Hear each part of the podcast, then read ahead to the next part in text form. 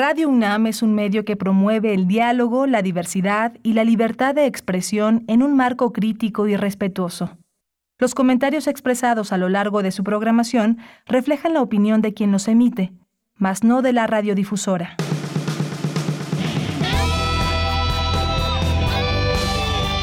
Prisma RU. Relatamos al mundo.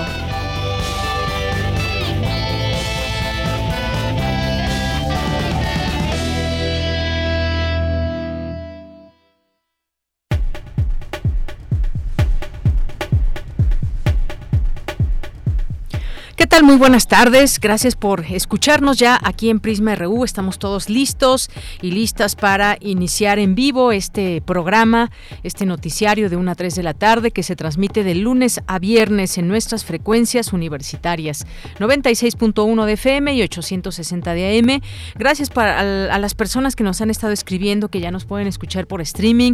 Ahí estamos atentas y atentos a lo que ustedes nos quieran comentar y sobre todo pues esta ya escucha, retomar esta escucha luego de algunas cuestiones técnicas eh, que se tuvieron que arreglar para que nos escuchen perfectamente bien.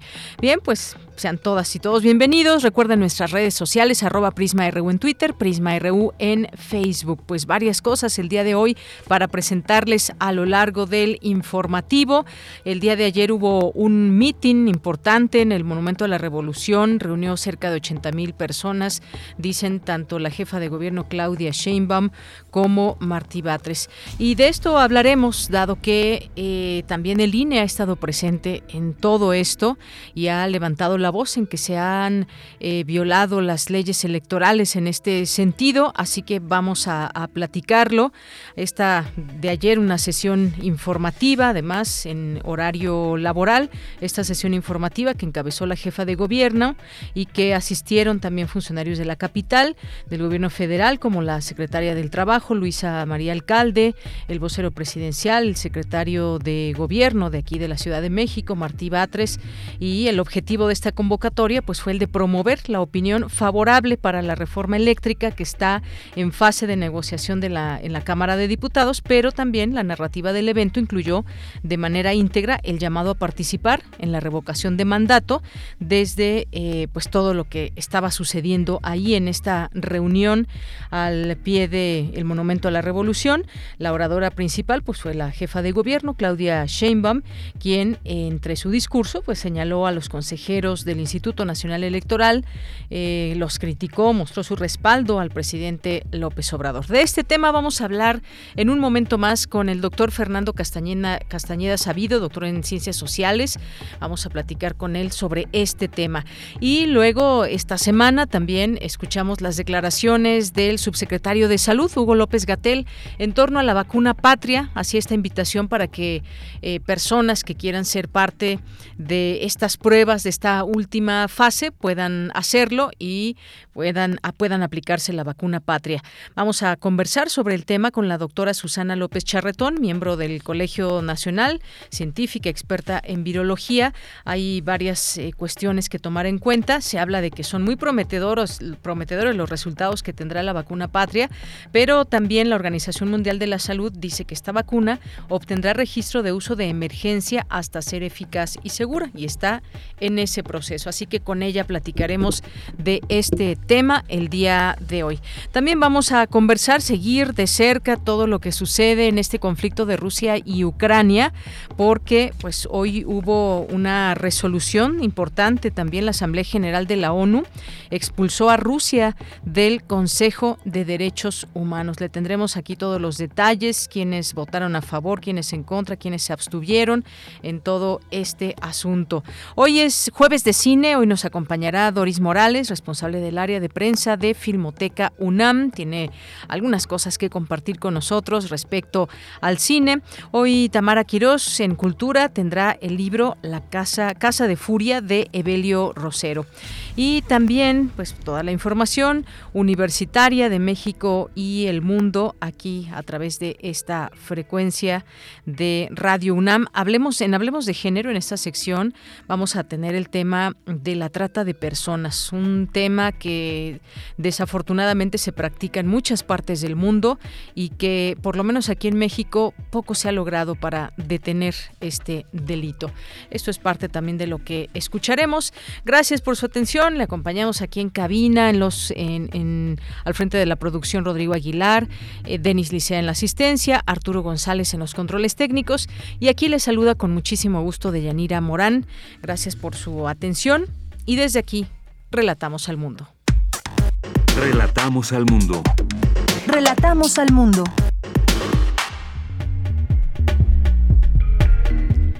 Y en la información universitaria, en este día, jueves 7 de abril, el Consejo de Salubridad General otorgó la condecoración Eduardo Liceaga al doctor Samuel Ponce de León, coordinador del Programa Universitario de Investigación en Salud de la UNAM. Por supuesto, nuestras felicitaciones para el doctor Samuel Ponce de León. Y en más información, con actividades en línea y presenciales, se inaugura la séptima Feria del Libro de Biología 2022. Busca recuperar la interacción entre académicos y estudiantes. Advierten especialistas que las emisiones derivadas de incendios forestales son una amenaza para la salud pública. En la información internacional, la Asamblea General de la ONU decidió suspender la participación de Rusia en el Consejo de Derechos Humanos en respuesta a los supuestos abusos que está cometiendo en Ucrania. La iniciativa impulsada por Estados Unidos fue aprobada con 93 votos a favor y 24 en contra. México fue uno de los 58 países que se abstuvieron de votar a favor de la salida de Rusia del Consejo. Y esta mañana, en Palacio Nacional, el presidente Andrés Manuel López Obrador habló al respecto. ¿Y por qué la abstención? Que también es una postura. Porque imagínense cómo resolvemos el conflicto de Rusia con Ucrania si no tenemos una intermediación. ¿Para qué es la ONU? ¿Cómo vamos a dinamitar un instrumento que es fundamental para conseguir acuerdos de paz y evitar la guerra y que la gente no siga sufriendo? Sobre todo la gente inocente. ¿Por qué no aceptar de que esa guerra dejó al descubierto el fracaso de la política? Porque la política se inventó para evitar la guerra. ¿Por qué se soslayó el problema? ¿Por qué no se le imprimió más diplomacia a la actividad política y se evitó la guerra? ¿Por qué asusar y no buscar la solución pacífica? Nosotros vamos a seguir insistiendo en que se consiga la paz. Esa es nuestra postura. Y para eso es la ONU. Y para eso es el Consejo de Seguridad. Si no, ¿quién lo va a hacer? Bien, pues ahí los argumentos, la fundamentación de eh, por qué este, este voto eh, con estas características de parte de México, ahí parte de lo que dijo hoy el presidente Andrés Manuel López Obrador, pues sí, evitar la guerra que se pudo haber hecho para evitar la política, estos organismos internacionales que pues la diplomacia también debe ser una herramienta para evitar la guerra, sobre todo en estos, en estos tiempos. Es muy fácil estar de un lado de otro, pero ¿qué hay más allá de todo esto en la discusión, en los debates, eh, eh, sobre todo ya en las acciones y qué pretende Estados Unidos eh, y también Europa? Ya lo platicaremos más adelante en nuestra sección internacional y en más información en lo que va de la administración del presidente Joe Biden, América Latina parece no figurar entre los principales puntos de su agenda internacional pues lo de siempre, que no es nada nuevo, que siempre se pide el voto latino también, que se pide eh, apoyar a los presidentes en turno, pero simplemente cuando llegan ya queda eh, muy pequeña esta agenda para con América Latina. Y en la información nacional, la Fiscalía General de Justicia del Estado de México informó de la detención de Mauricio N., presunto asesino del joven Hugo Carvajal. Quedó a disposición de un juez de control quien determinará su situación jurídica. Esta mañana un camión de transporte público chocó contra un metrobús en la alcaldía Miguel Hidalgo. 89 personas resultaron lesionadas, dos de ellas graves. El Congreso de Jalisco aprobó el matrimonio igualitario y puso fin a las terapias de conversión sexual. Se multará o sancionará a quienes promuevan, apliquen o financien cualquier tipo de tratamiento, terapia o práctica para modificar, reorientar o anular la orientación sexual de una persona. De la Hoy en la UNAM qué hacer y a dónde ir. Hoy es jueves de Gaceta UNAM y en su portada nos presenta el tema Descifran el genoma humano al 100%, una nueva oportunidad para entender nuestra evolución. A través de este trabajo periodístico podrás conocer la investigación realizada que permitió hallar los genes de relevancia para nuestro sistema inmune y comprender mejor procesos como el envejecimiento. Consulta la edición de este jueves de la Gaceta de la UNAM, que se encuentra disponible en el sitio oficial www.gaceta.unam.mx.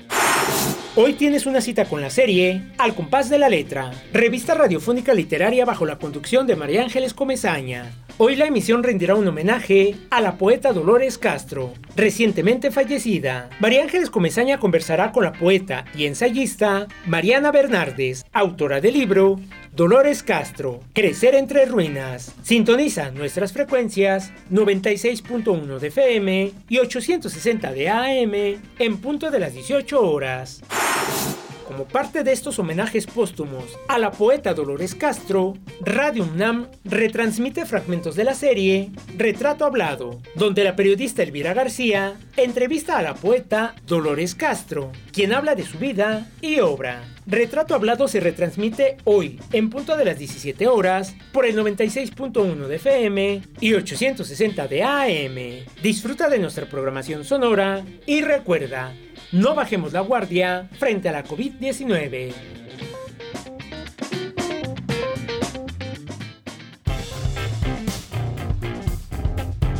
Campus RU Una de la tarde con 15 minutos vamos a nuestro campus universitario. El día de hoy el doctor Samuel Ponce de León recibió una condecoración, la condecoración Eduardo Liceaga 2022. Su trayectoria así lo avala y mi compañera Virginia Sánchez estuvo allá y nos platica los detalles de esta condecoración que recibió el doctor Ponce de León. ¿Qué tal Vicky? Muy buenas tardes, adelante. Hola, ¿qué tal, Deya? Muy buenas tardes a ti, el auditorio de Prisma RU. Así es, pues, en el marco del Día Mundial de la Salud, este año con el lema Nuestro Planeta, Nuestra Salud, la Secretaría de Salud, a través del Consejo de Salubridad General, entregó la condecoración Doctor Eduardo Lisiaga 2022 al doctor Samuel Ponce de León, coordinador del Programa Universitario de Investigación en Salud y de la Comisión de Respuesta al COVID-19 de la UNAM. Este reconocimiento se entrega a servidores públicos y otras personas que se han distinguido por sus méritos en favor de la salud, con notables avances en las ciencias médicas, administración sanitaria asistencial y la contribución relevante y distinguida en favor de la población mexicana. Samuel Ponce de León nos compartió lo que representa para él y para la UNAM recibir esta condecoración. Escuchemos. Bueno, pues realmente para la UNAM, destacadamente eh, el reconocimiento de la formación de médicos, investigadores eh, capaces de dar un servicio fundamental al país. Eh, yo soy egresado de la preparatoria número 6 de la Facultad de Medicina actualmente en la facultad y en el programa universitario de investigación en salud y realmente eh, todo lo que he construido lo he construido con el apoyo de la universidad, desde luego también de las instituciones de salud y de los múltiples equipos que han trabajado conmigo a lo largo de todo este tiempo en muy diversas áreas, desde control de infecciones, resistencia antimicrobiana, la pandemia de VIH, de H1N1, ahora de COVID. Eh, y en todas estas áreas he contado desde luego con el apoyo de la academia en la universidad.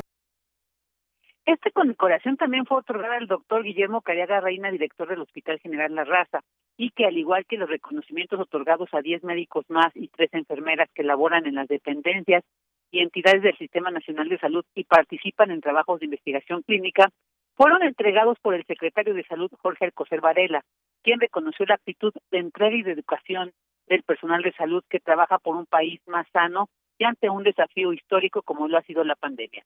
Escuchemos al Coser Varela. Hoy el trabajo que realizan a diario todas y todos los profesionales de la salud merece nuevamente un reconocimiento. Es por ello que la Secretaría de Salud, a través del Consejo de Salubridad General, reconoce año con año el esfuerzo de quienes presentan avances destacados en los campos de la medicina, en la química, en la farmacia, en la odontología y otras áreas de la salud de nuestro país. Bueno, pues enhorabuena por esta merecida condecoración, doctor Eduardo Lisiaga, entregada por la Secretaría de Salud al doctor Samuel Ponce de León, coordinador del Programa Universitario de Investigación en Salud. Bella, esta es la información. Vicky, muchísimas gracias. Gracias por esta información y muy buenas tardes. Buenas tardes sobre todo esto que decía el doctor eh, Samuel Ponce de León, reconocer a, la UNAM en la formación de médicos y también enhorabuena por él, una felicitación desde aquí y a todos los condecorados.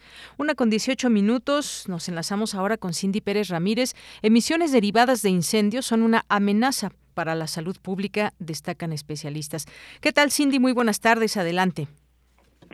¿Qué tal, Deyanira? Muy buenas tardes a ti y a todas las personas que están escuchando Prisma RU. Desde el 24 de marzo de este año al 5 de abril hay un aumento de puntos de calor detectado en todo el país. El Estado de México, Ciudad de México y Morelos son los más afectados. Todo ello proveniente de las quemas forestales, lo que amenaza a la salud pública por los gases que se emanan. Así lo dijo la maestra Blanca Ríos Ramos, investigadora en el área de sistemas atmosféricos de la UNAM en la conferencia Calidad del Aire bajo la influencia de incendios forestales. Por ejemplo, el monóxido de carbono, los hidrocarburos no metánicos y los óxidos de nitrógeno. Y, y bueno, más importante aún, algunos de estos gases emitidos se oxidan en la atmósfera y conducen a la formación de ozono troposférico. Y bueno, como sabemos, el ozono troposférico, que es ahorita tenemos un problema en la Ciudad de México, este, tiene un efecto perjudicial sobre la salud humana y la productividad de los ecosistemas. Además, es un gas de efecto invernadero. La quema de biomasa también libera partículas atmosféricas, esas tienen un efecto en el clima, cambiando el albedo de la superficie, formando nubes pirocúmulos, y es una de las principales fuentes antropogénicas de, partículas, la quema de biomasa, que en realidad serán los incendios forestales, ¿no? Y también tienen una gran, un gran daño en la salud humana. Por su parte, el doctor Ricardo Torres Jardón, experto en físico-química atmosférica, recalcó que las partículas de humo son tan finas y pequeñas que gran parte de las veces no pueden ser medidas. Cómo se eleva el, monóxido de carbono es un trazador, un trazador muy bueno de, de, productos de combustión incompleta y se suma y correlaciona de alguna manera con la extracción fina de las partículas y es la manera en que se puede detectar eh, eh, la presencia precisamente o la llegada de, este contaminante, de estos contaminantes. Uno de los problemas más fuertes que hay para poder detectar el humo, las partículas del humo, es que estas partículas son muy finas. Que la tecnología de medición de este tamaño de partícula todavía a nivel mundial, no es nomás estaba ya hablando en el caso de México, cuesta un poco de trabajo. Eh, se están desarrollando estos instrumentos y seguramente eh, en poco tiempo ya vamos a poder estar al pendiente de la llegada de estas, eh, de estas masas de aire eh, con contaminación. Deyanira, el índice Aire y Salud reporta en la Ciudad de México y su zona conurbada calidad de aire de aceptable a mala con un riesgo a la salud de moderado a alto. Esta es la información que tenemos. Cindy, muchas gracias y muy buenas tardes. Muy buenas tardes. Hasta luego. Y ahora nos enlazamos con Dulce García. Inauguran la séptima Feria del Libro de Biología 2022. ¿Qué tal, Dulce? Muy buenas tardes. Así es, Deyanira. Muy buenas tardes a ti al auditorio. Deyanira, el Instituto de Biología de la UNAM dio inicio a su séptima Feria del Libro de Biología 2022, a través de la cual se presentan publicaciones especializadas en temas de áreas biológicas así como novedades bibliográficas de editoriales internacionales en temas especializados también en la materia. Durante la inauguración de este evento de Yanira Gerardo Arevalo Guzmán, coordinador de las bibliotecas del Instituto de Biología, detalló que también se aprovecha el espacio para impartir talleres sobre el manejo de información científica de biología, así como conferencias, además de la presentación del libro Manual de Triofitas. Vamos a escucharlo. A través de este evento también se trata de socializar conocimientos que esta institución conserva desde su fundación hace más de 92 años, que se registran como, la base de la institucionalización de la biología como disciplina científica en México. En esta ocasión, la temática está enfocada en la fotografía y los diferentes registros fotográficos representados en el fondo del acervo histórico del Instituto de Biología. Y bueno, doña Mira, por su parte, la doctora Susana Magallón, directora del Instituto de Biología, dijo que algunas actividades de esta feria son en línea y otras ya de manera presencial. Pues por una parte es necesario seguir atendiendo los requerimientos de la pandemia, pero por la otra es importante recuperar el contacto entre académicos y estudiantes. Escuchemos. Y que poco a poco vayamos retomando todas nuestras actividades de manera presencial que siempre fomentan de una manera diferente y más, eh, obviamente, más interactiva todas nuestras actividades de investigación, de docencia, el contacto con nuestros estudiantes en la formación de los recursos humanos y, por supuesto, el contacto con la sociedad, las actividades de vinculación que son eh, fundamentalmente importantes para transmitir los conocimientos que generamos a nuestra sociedad. Mira, esta séptima feria del libro de biología 2022 se centrará en su temática en el acervo histórico fotográfico del Instituto de Biología. Cabe mencionar que habrá visitas guiadas presenciales en la biblioteca y talleres en los que se mostrará cómo están organizadas las colecciones del instituto. La doctora Susana Magallón dijo que esta feria es una oportunidad importante de conocer a las personas que trabajaron en el instituto y que desafortunadamente fallecieron durante la pandemia así como a las personas que se encargarán ahora de esas funciones. Deyanira, las actividades de esta feria pueden consultarse en la página del Instituto de Biología, que es www.ib.unam.mx. Esta es la información. Muchas gracias, Dulce. Muy buenas tardes. Gracias a ti. Buenas tardes. Porque tu opinión es importante, síguenos en nuestras redes sociales, en Facebook como Prisma RU y en Twitter como arroba PrismaRU. Una de la tarde con 24 minutos habrá un ejercicio el próximo domingo, un ejercicio ciudadano en el que pues hemos visto un proceso que ha llevado a mucho trabajo por parte de, la autoridad electoral, que ha sido muy polémico, eh, por parte también de los involucrados, muchos cuestionamientos y este domingo pues finalmente tendremos una lectura más cercana ya con los resultados que se puedan arrojar como parte de este ejercicio ciudadano. Así que vamos a a, platicarlo, al análisis con el doctor Fernando Castañeda Sabido, que es doctor en Ciencias Sociales con especialidad en Sociología por el Colegio de México. Cuenta con estudios de doctorado en Pensamiento Político y Social en Sussex, Inglaterra. Asimismo, licenciado en Sociología por la Facultad de Ciencias Políticas y Sociales de la UNAM, de la que ha sido también director, y actualmente es titular de la Dirección General de Asuntos del Personal Académico de la UNAM. ¿Qué tal, doctor Fernando? Bienvenido, muy buenas tardes. Muy buenas tardes, muchas gracias por la invitación, un gusto. Gracias, gracias doctor. Pues ya daba un poco este contexto ante qué estamos, qué tanto abona o cómo es que abona democráticamente hablando este ejercicio que se realizará el próximo domingo, en donde los ciudadanos están convocados a votar eh, a favor o en contra de que continúe su mandato el presidente Andrés Manuel López Obrador. Bueno, si me hace una pregunta así general, yo le diría, yo no soy muy entusiasta, defensor de, de la llamada democracia directa o del directismo. eh, y creo que porque en contra de lo que mucha gente piensa, en realidad, eh, lejos de ser una forma de verdaderamente participación ciudadana, es una forma normalmente de reducir a la ciudadanía a un simple digámoslo así, eh, certificador de eh, acuerdos, de ideas, de propuestas que se hicieron anteriormente y de los cuales el ciudadano solamente dice sí o no. Eh, es muy difícil un poco entender esto, pero la democracia es muy compleja, requiere de muchas mediaciones. la democracia requiere de mucha información y requiere de que los ciudadanos puedan tener elementos para racionalizar. El problema de las consultas populares y de las de los de, este tipo de ejercicios eh, directistas es que eh, normalmente como estamos viendo lo estamos viendo en, en todo lo que ha pasado que si se viola la ley eh, que si se hace campaña que si no se hace campaña en cosas que resultan hasta absurdas, como que el partido Morena ofrezca hacer poner casillas además de las casillas que tiene el INE, en fin, por lo que estamos viendo es eh, es un ambiente muy difícil en que la ciudadanía pueda tomar realmente una decisión seria, porque no hay información clara, porque se está polarizando todo, eh, porque estar a favor o estar en contra es eh, porque no hay posibilidades de tomar una posición de un, un tercero, ¿no? La mayoría de la gente en la opinión pública no son no están a favor ni en contra de, de una opinión, están normalmente son terceros, eh, eh, juegan un papel de audiencia. Eso les permite tener otro tipo de juicios más distantes.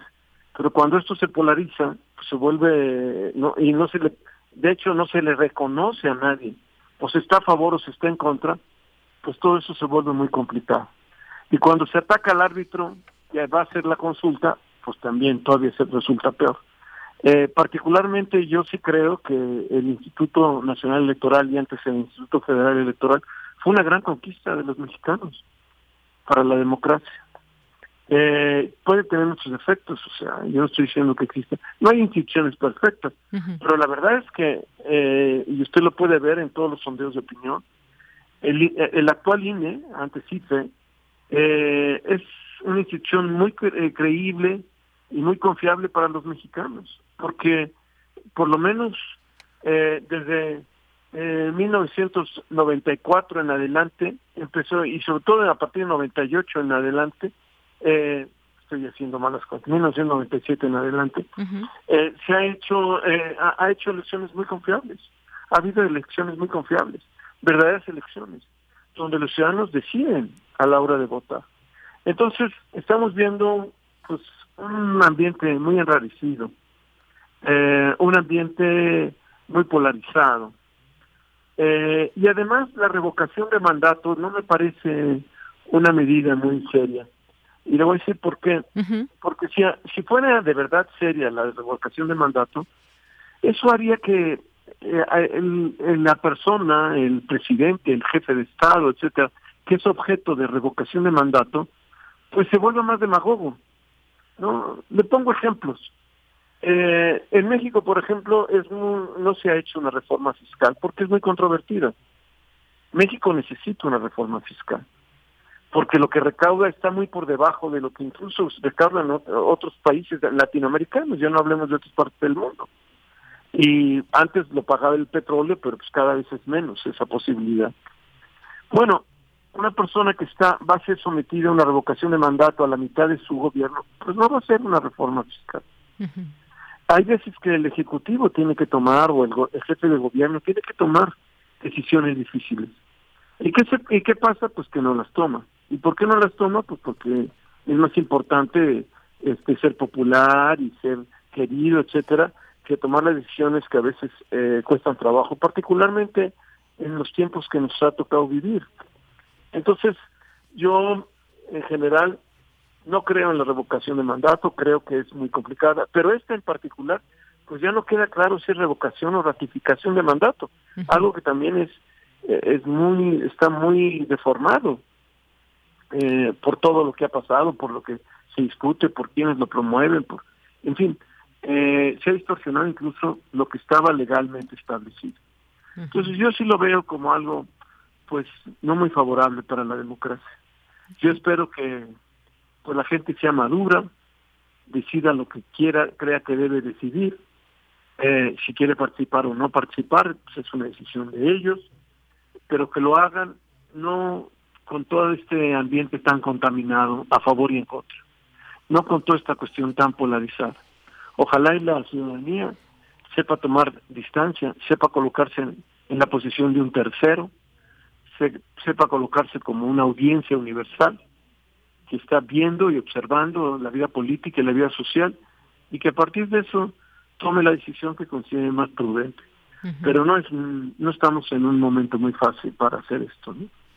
Bien, pues Gracias, doctor. Pues sí, como usted bien dice, eh, hay polarización y en pocas palabras, pues este ejercicio servirá para darle un voto de confianza o no al presidente. Existe esa posibilidad por la pregunta y como usted decía, no sé eh, cómo nació este ejercicio, es una revocación o una ratificación. Se supone que este es una, una posibilidad que, que nos da también la democracia para decir queremos que siga o no una, en este caso un presidente. Es la primera vez que se lleva a cabo este ejercicio en México. Y bueno, usted hablaba y aquí ya tenemos algunas de algunas eh, reacciones de nuestro público. Decían que algunos no confiaron en las elecciones de 2006, que algunos lo siguen considerando un, fraude.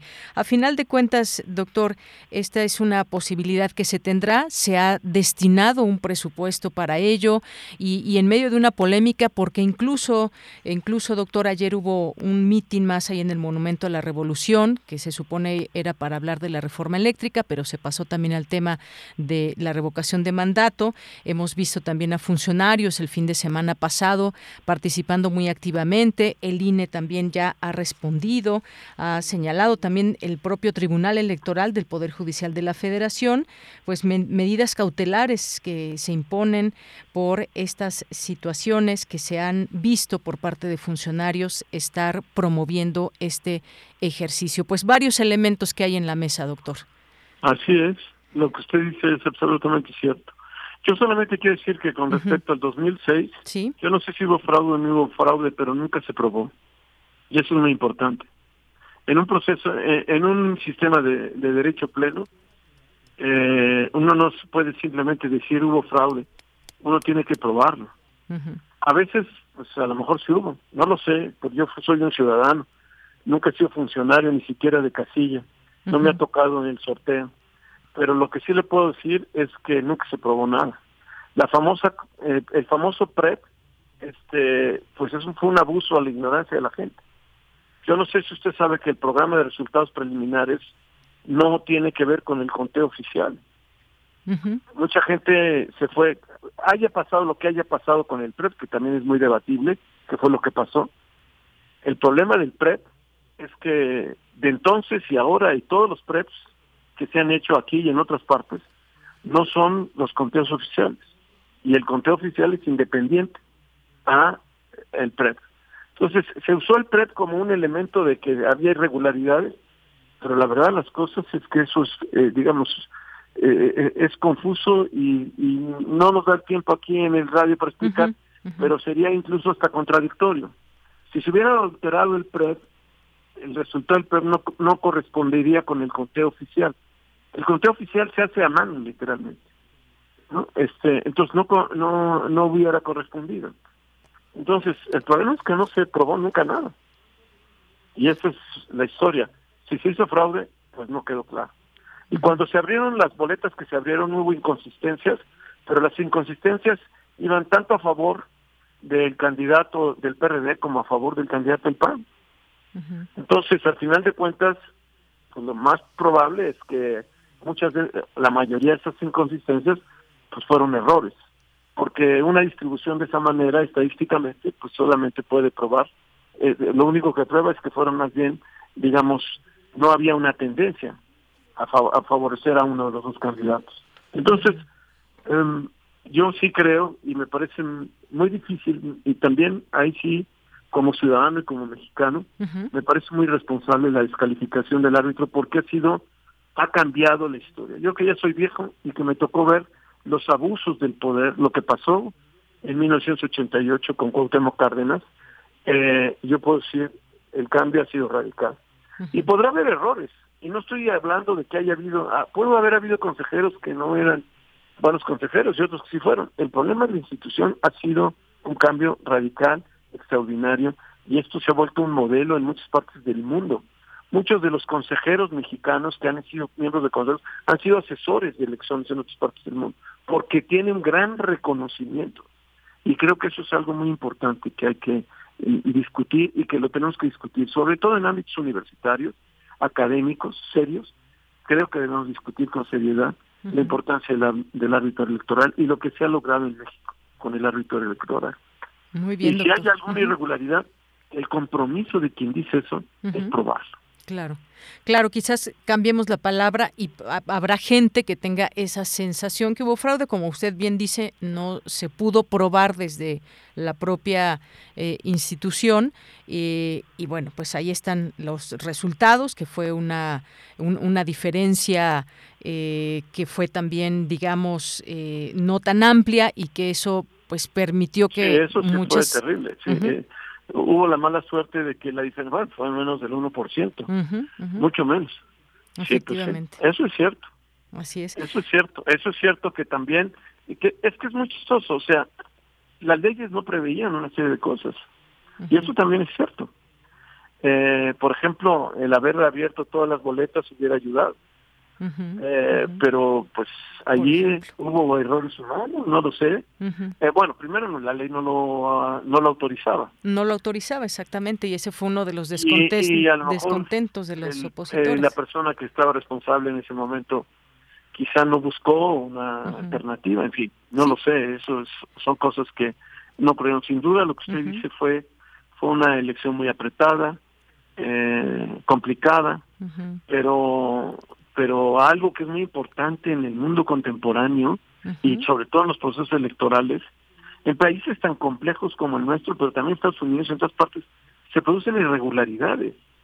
El problema es que todo esto quede finalmente solventado con pruebas, con juicios, con anulaciones, con todas estas cosas, no simplemente de oídos.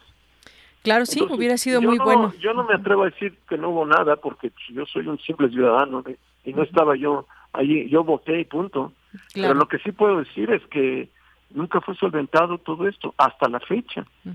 Y eso es lo que es importante en un proceso. Y es lo importante de un árbitro. Y es lo importante del Tribunal Federal Electoral. Es lo importante de todos esos órganos. Que al final de cuentas no es una persona, no es una, no es, una casilla, es todo un proceso en la que participa mucha gente y de muchas eh, visiones y, y, y de muchas formaciones y, orígenes políticos, ideológicos, de creencias y de todo, y que al final de cuentas es lo que ese proceso en su conjunto produce lo que es importante y donde hubo irregularidades pues que se levanten actas y que se diga y que se corrija o que se anule Claro. Pero eso es lo que debía haber pasado. Pues sí, sí, exacto. no se solventó nada de eso. No se solventó, no se abrieron de nueva cuenta esos, eh, para ver los votos y demás, y eso molestó de alguna manera a mucha gente que quería que su candidato ganara, por supuesto. Bueno, pues doctor, muchas gracias. Ha habido, vimos una abierta promoción del voto por parte de funcionarios afines a la 4T para votar el próximo eh, domingo, 10 de abril. También vimos una abierta promoción de que no se acuda a votar por parte de dirigentes de oposición, personajes identificados con esta postura, también en marchas, en mítines. Y bueno, pues veremos qué sucede y ya con los resultados poder tener un análisis mucho más cercano. Por lo pronto, pues doctor, muchas gracias por aportar aquí estas ideas. Le agradezco mucho la invitación, con mucho gusto. Gracias a usted, hasta luego. Que esté muy bien, hasta. Igualmente, muy buenas tardes. Gracias al doctor Fernando Castañeda Sabido, doctor en Ciencias Sociales y también, bueno, pues los estudios con que cuenta de doctorado en Pensamiento Político y Social, eh, licenciado en Sociología por la Facultad de Ciencias Políticas y Sociales de la UNAM. Estos temas, no he visto los, los mensajes que nos han llegado, los comentarios, pero seguramente habrá, como siempre que tocamos estos temas, opiniones que puedan estar encontradas y que de eso se trata en la democracia y en los espacios públicos que hay desde la radio. Continuamos. Relatamos al mundo. Relatamos al mundo.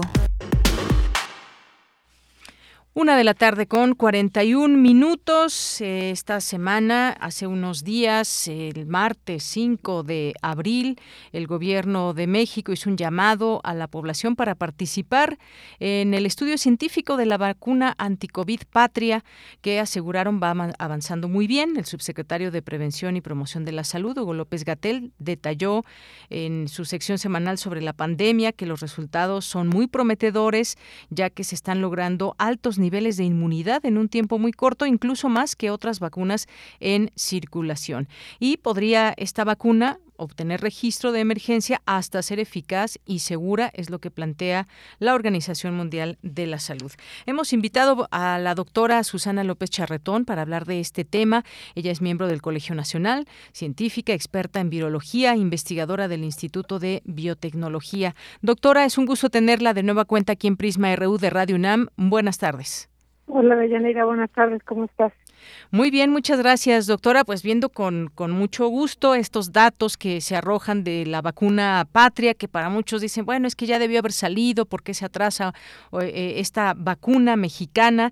Y que está, pues como sabemos, pasando por estas distintas eh, fases. Ya estaríamos en la última con estas eh, personas que pueden ser parte de toda esta prueba, como parte de la fase número 3, y que debe contar, por supuesto, con todo un expediente validado de seguridad y eficacia. Pues, ¿cómo ve estos eh, datos que darán a conocer desde la Secretaría de Salud en torno a que va avanzando muy bien y que pues se lo han logrado hasta donde se ve altos niveles de inmunidad?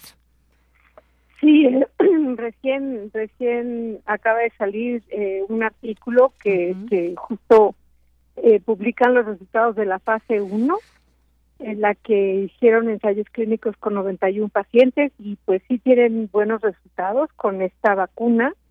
Eh, para el público en general, nada más platicarles que esta vacuna, a diferencia de las vacunas como de AstraZeneca o de CanSino o de Sputnik, que usan adenovirus como vector para llevar la, la proteína del spike, en este caso se usa otro virus, que es el virus eh, un virus que se llama Norwalk, que es un virus que afecta principalmente a aves. Y este virus ya se ha usado eh, como vacuna en, en, en, muchas ocasiones, es un virus vacunal que está modificado para llevar eh, el, digamos que la secuencia de, de, la, de la estícula del virus SARS-CoV-2. Eh, la ventaja de esta vacuna es que de este, pues sí, de este sistema es que este virus modificado, que es inocuo para las personas, se puede crecer en embriones de pollo. Es decir, se inoculan eh, huevos embrionados y ahí se produce directamente la, las dosis de vacuna. Pasan por un proceso de purificación, pero se produce así la vacuna y es eso es muchísimo más económico. Eh, si van eh, tienen buenos resultados, pero van atrasados en comparación con las otras vacunas que ya se están usando. Y el problema que tener, bueno, no es problema, pero eh, para hacer eh, la validación de la vacuna necesitan voluntarios que no hayan sido vacunados o que no se hayan enfermado, para ver qué tanto estimula esta vacuna la producción de anticuerpos, que son los que nos protegen. Entonces, eh, esa es la complicación que están teniendo eh, justamente los de esta vacuna.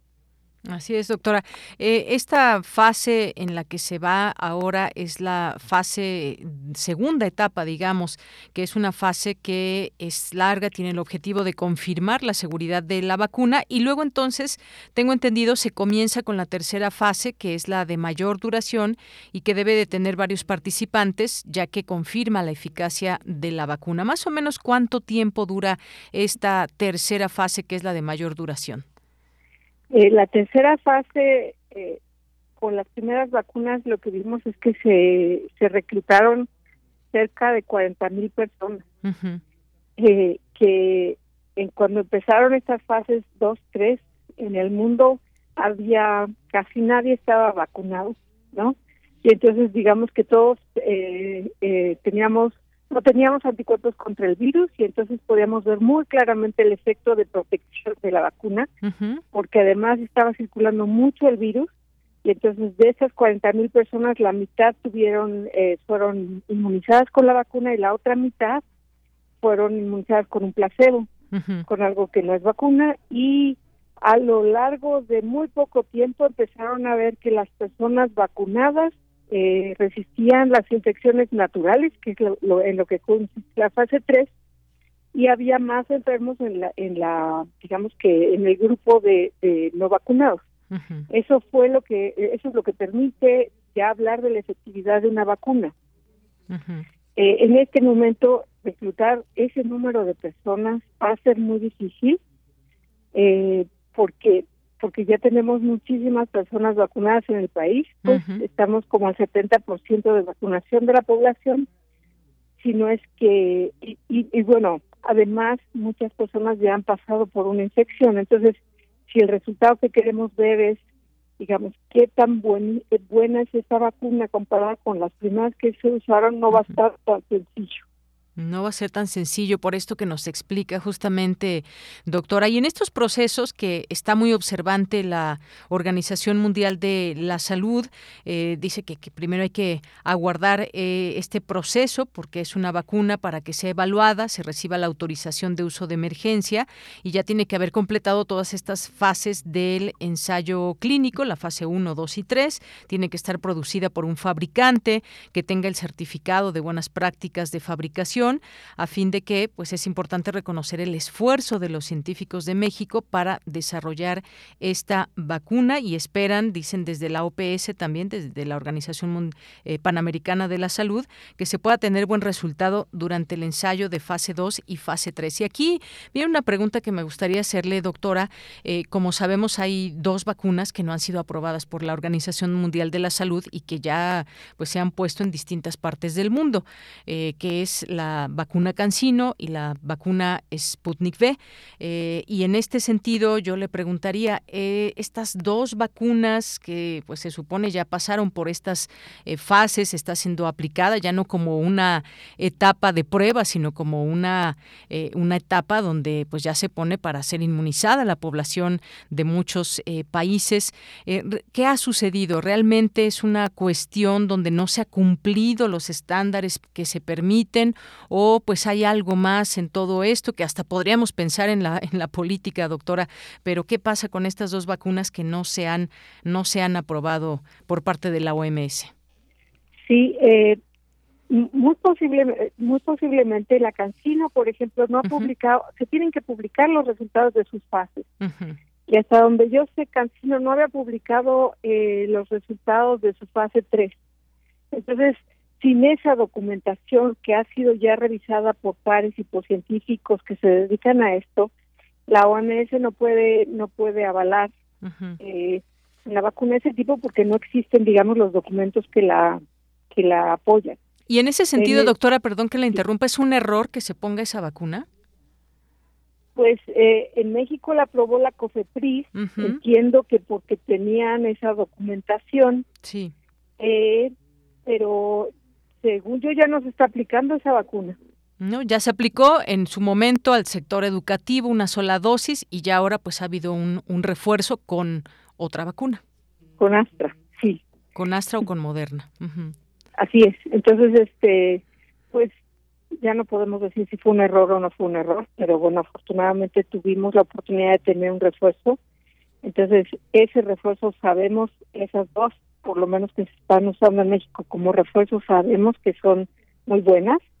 Eh, Astra y, em, Moderna, ambas son eh, muy efectivas, entonces por ese lado eh, no hay problema. Sputnik sí no puedo explicarlo.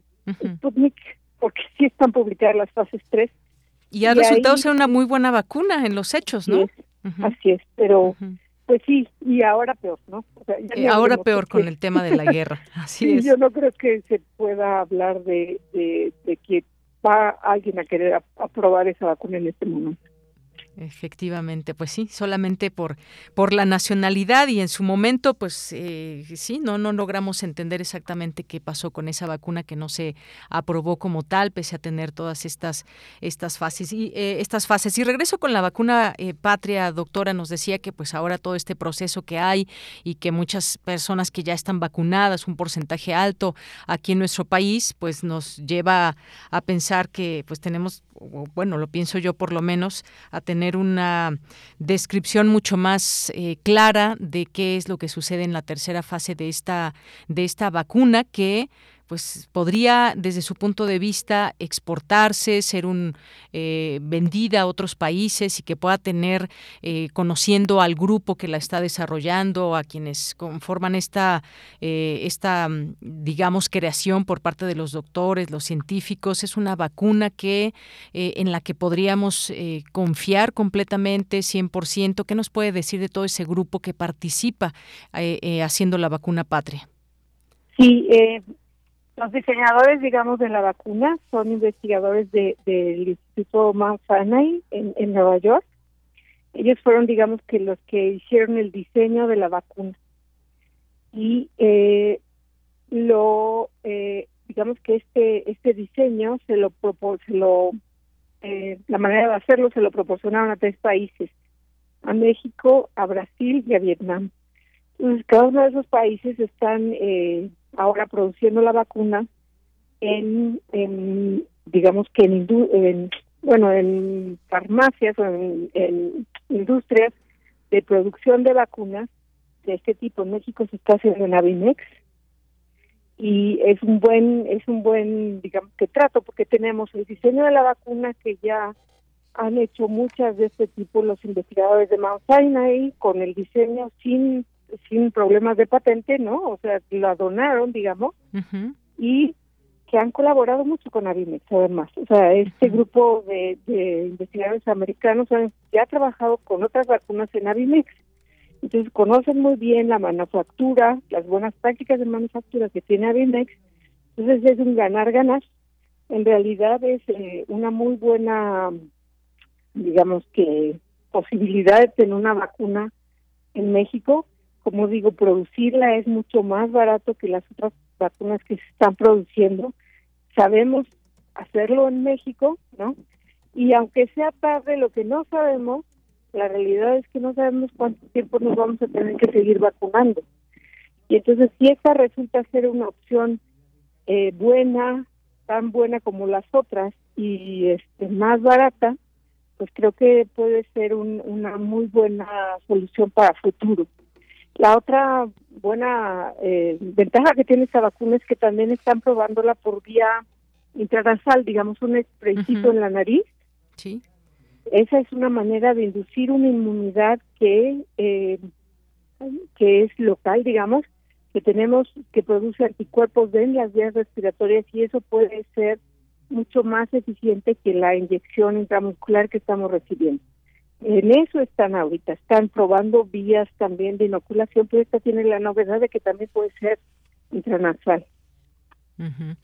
Bueno, pues es interesante también conocer todo esto luego de que ya hay varias vacunas aplicándose en el mundo y que pues todo ese conocimiento también puede ser eh, recopilado para comprender cómo funciona cada una de estas vacunas. Hay otros esfuerzos también, doctora, que sabemos, además de esta de patria que se eh, que continúan, digamos, eh, no sé exactamente en qué fase vayan, pero ha sido también es importante mencionar también que ha habido algunos desarrollos, aunque no tengamos hasta el momento una vacuna mexicana, pero que ha habido esfuerzos y desarrollos también en este sentido. Así es. Y, y bueno, lo más importante es que ojalá que se mantenga el apoyo para estos esfuerzos. Quizás no vamos a hacer la primera vacuna mexicana en esta ocasión, pero el tener, eh, digamos que la infraestructura para estar trabajando en este tipo de diseños es muy necesario en nuestro país.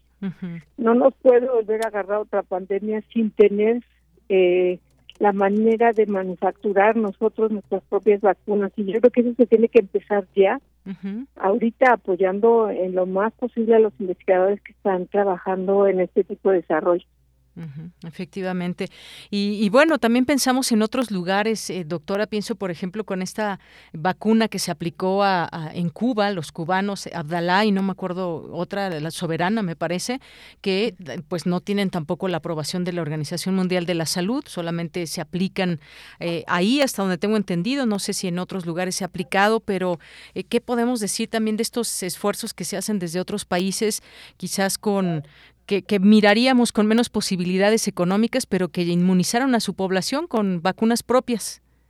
Claro, pero Cuba eh, tiene una tradición de apoyo a la biotecnología y a la, y a la investigación científica muy grande. O sea, ellos tendrán muchísimos problemas económicos, pero tienen escuelas de, de este tipo de estudios que son muy buenas y quizás, bueno, hay toda una barrera económico-política con Cuba, sí. pero ellos, eh, pues por lo menos no dependen, ¿no? Se han hecho autosuficientes en ese tipo de, de medidas, que creo que es muy loable, pero yo creo que lo que tenemos que aprender es que hay que invertir. En nuestro país tenemos muchísimo más posibilidades, pero lo que no tenemos es la disposición de inversión de gobierno y de industria para que esto se apoyara continuamente. Yo yo creo que lo tenemos que aprender de una vez por todas. El problema es que siempre queremos resolver los problemas adentro del problema, no pensando que va a venir un problema, ¿no? Que es muy difícil. Así es. Por último, doctora, pues eh, como viróloga también se lo pregunto, en este momento no tenemos una vacuna para eh, menores de edad, de 15 años hacia abajo. Eh, importante desde su punto de vista que se piense ya en una vacuna para, para los más pequeños. Sí tenemos, sí tenemos. La Pfizer y la Moderna ya están aprobadas para niños de 5 a 15 años. Ya se validaron, ya COFEPRIS las aceptó. No tenemos no sé por qué, pero... Mm, sí, me refiero a la aplicación, pues. Claro. Ajá. no entiendo, no entiendo. Eso, eso yo creo que es poco claro. Se necesita vacunar a los niños. es, van a seguir siendo susceptibles y, y no importa qué tan, o sea, se, se pueden enfermar y pueden contagiar a gente que no se ha vacunado por problemas de salud, por edad, por lo que sea. Entonces necesitamos proteger a toda la población. Entonces sí, eh, ya está autorizado por COFEPRIS, que era, que era, digamos, que el argumento por el que no se les daba a los niños, ahora ya está autorizado y pues sí, tenemos que exigir que ya se vacunen a todos los niños arriba de 5 años. Muy bien. Bueno, pues doctora, muchas gracias como siempre por participar aquí en Prisma RU de Radio UNAM. Siempre eh, nos da mucho gusto escucharla con su conocimiento, sus reflexiones, también eh, su profesionalismo en torno a un tema que nos ocupa, por supuesto, como mexicanos cuando hemos escuchado todo esto y recientemente de ya una fase que estaría próxima a aprobarse de la vacuna mexicana patria. Muchas gracias, doctora. Muchas gracias, con mucho gusto. Hasta luego, muy buenas tardes. Gracias a la doctora Susana López Charretón, miembro del Colegio Nacional, científica, experta en virología, investigadora del Instituto de Biotecnología. Continuamos, no, ya nos vamos a un corte, ya nos vamos al corte, casi las 2 de la tarde y regresamos a la segunda hora de Prisma RU. Relatamos al mundo. Relatamos al mundo.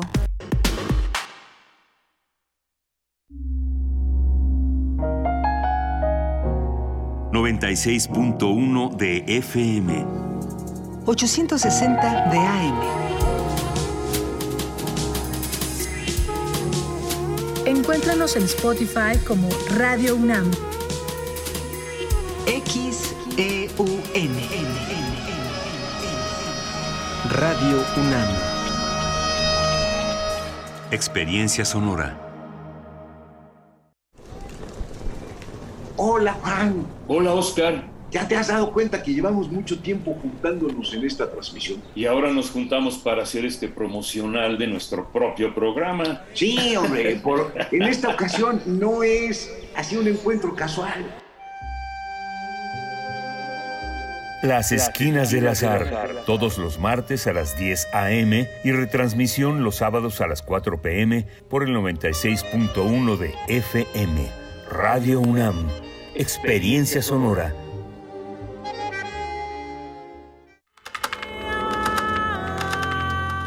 Para conocer la música y los nuevos sonidos que se están haciendo en este tiempo, escucha Testimonio de Oídas, música nueva en voz de sus creadores y sus intérpretes. Martes y jueves, 1 a.m. Retransmisiones, sábados y domingos a la misma hora 96.1 FM 860 AM. Habla Alejandro Moreno, presidente nacional del PRI. En el PRI queremos un México mejor. Estamos a favor de los programas sociales, pero también de apoyar a la clase media mexicana. Tiene que haber medicinas y servicios de salud de calidad. México necesita un plan nacional de vivienda, escuelas de tiempo completo y una estrategia de seguridad que funcione. Tenemos claro cuáles son los problemas del país y las soluciones que se necesitan. El PRI construyó México y lo vamos a volver a hacer contigo. PRI. Aire recibes, metal vibrante, brisa que orienta a los extraviados y estremece a los amorosos. La música para trompeta, salsa, jazz, balada, está en Viento de bronce. Con Juan Arturo Brennan, lunes a viernes 6.40 de la mañana y 15 horas. Radio UNAM. Experiencia sonora. El corazón es la caja de ritmos que orienta nuestro camino. Sigámoslo. Que la música sea su alimento. Miocardio, la génesis del sonido. Una transfusión sonora de Radio UNAM para tus oídos. Viernes, 18.15 horas. Retransmisión, domingos a las 14.30 horas. Radio UNAM, experiencia sonora. Prisma RU. Relatamos al mundo. Porque tu opinión es importante, síguenos en nuestras redes sociales, en Facebook como Prisma RU y en Twitter como arroba PrismaRU.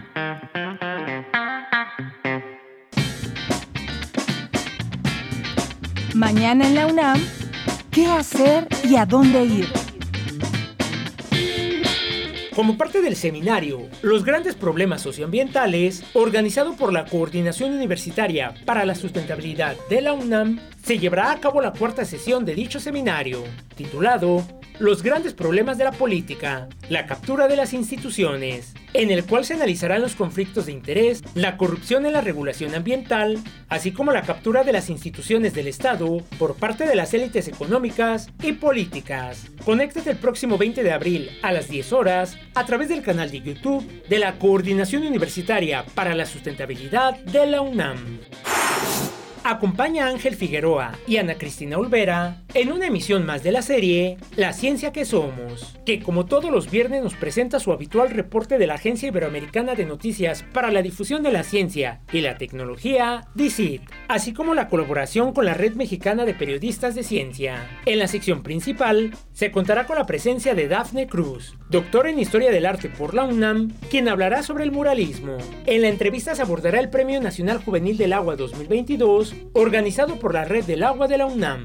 La ciencia que somos se transmite todos los viernes a las 10 horas por el 96.1 de FM y 860 de AM. La Dirección General de Publicaciones y Fomento Editorial de la UNAM te invita a la inauguración de los nuevos espacios de la librería Jaime García Terrés, entre los que se encuentran un área infantil y juvenil, el foro de eventos especiales, así como una renovada cafetería. La inauguración de los nuevos espacios se llevará a cabo el próximo 21 de abril a las 11 horas en Avenida Universidad, número 3000, Alcaldía de Coyoacán. La entrada es libre y el aforo limitado.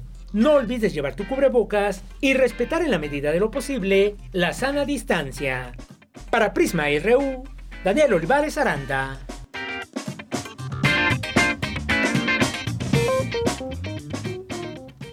Dos de la tarde con cinco minutos, estamos de regreso aquí en Prisma RU. Muchas gracias por permanecer en estas señales de AM, FM y en www.radio.unam.mx. Tenemos aquí los saludos para enviar a través de redes sociales, eh, Twitter y Facebook. Juan Jaso López nos dice, dice la viróloga que hay que vacunar a los niños para que ellos no contagien. ¿El vacunar evita contagios? Pues muchas veces sí, hay una de las vacunas, como la Sputnik, entre los las investigaciones que han surgido que también evita el, contagio, no solamente el contagiarse, sino el contagiar. Efectivamente. Gracias, Juan Jaso. Eh, Flechador del Sol nos dice la liga para escuchar por internet no funciona, pero aquí estamos. Un fuerte, un fuerte abrazo. Es que nos está escuchando a través de una app. Ahí hemos tenido todavía algunos pequeños problemas, pero a través de nuestra página ya, ¿verdad? Ya, ya se escucha a través de nuestra página. Eh, Rosario Durán Martínez nos dice aquí en mi pueblito hay quienes están amparando para que se les pueda vacunar a los niños menores y así poder vacunar a los niños aunque el gobierno no lo promueva. Ya hay varios a los que se las aplicaron. Efectivamente, Rosario, también me ha tocado conocer algunos casos que se han amparado para que puedan ser vacunados los menores de edad a quienes todavía no se ha no ha, llegado, no ha llegado esta vacuna por lo menos aquí en nuestro país.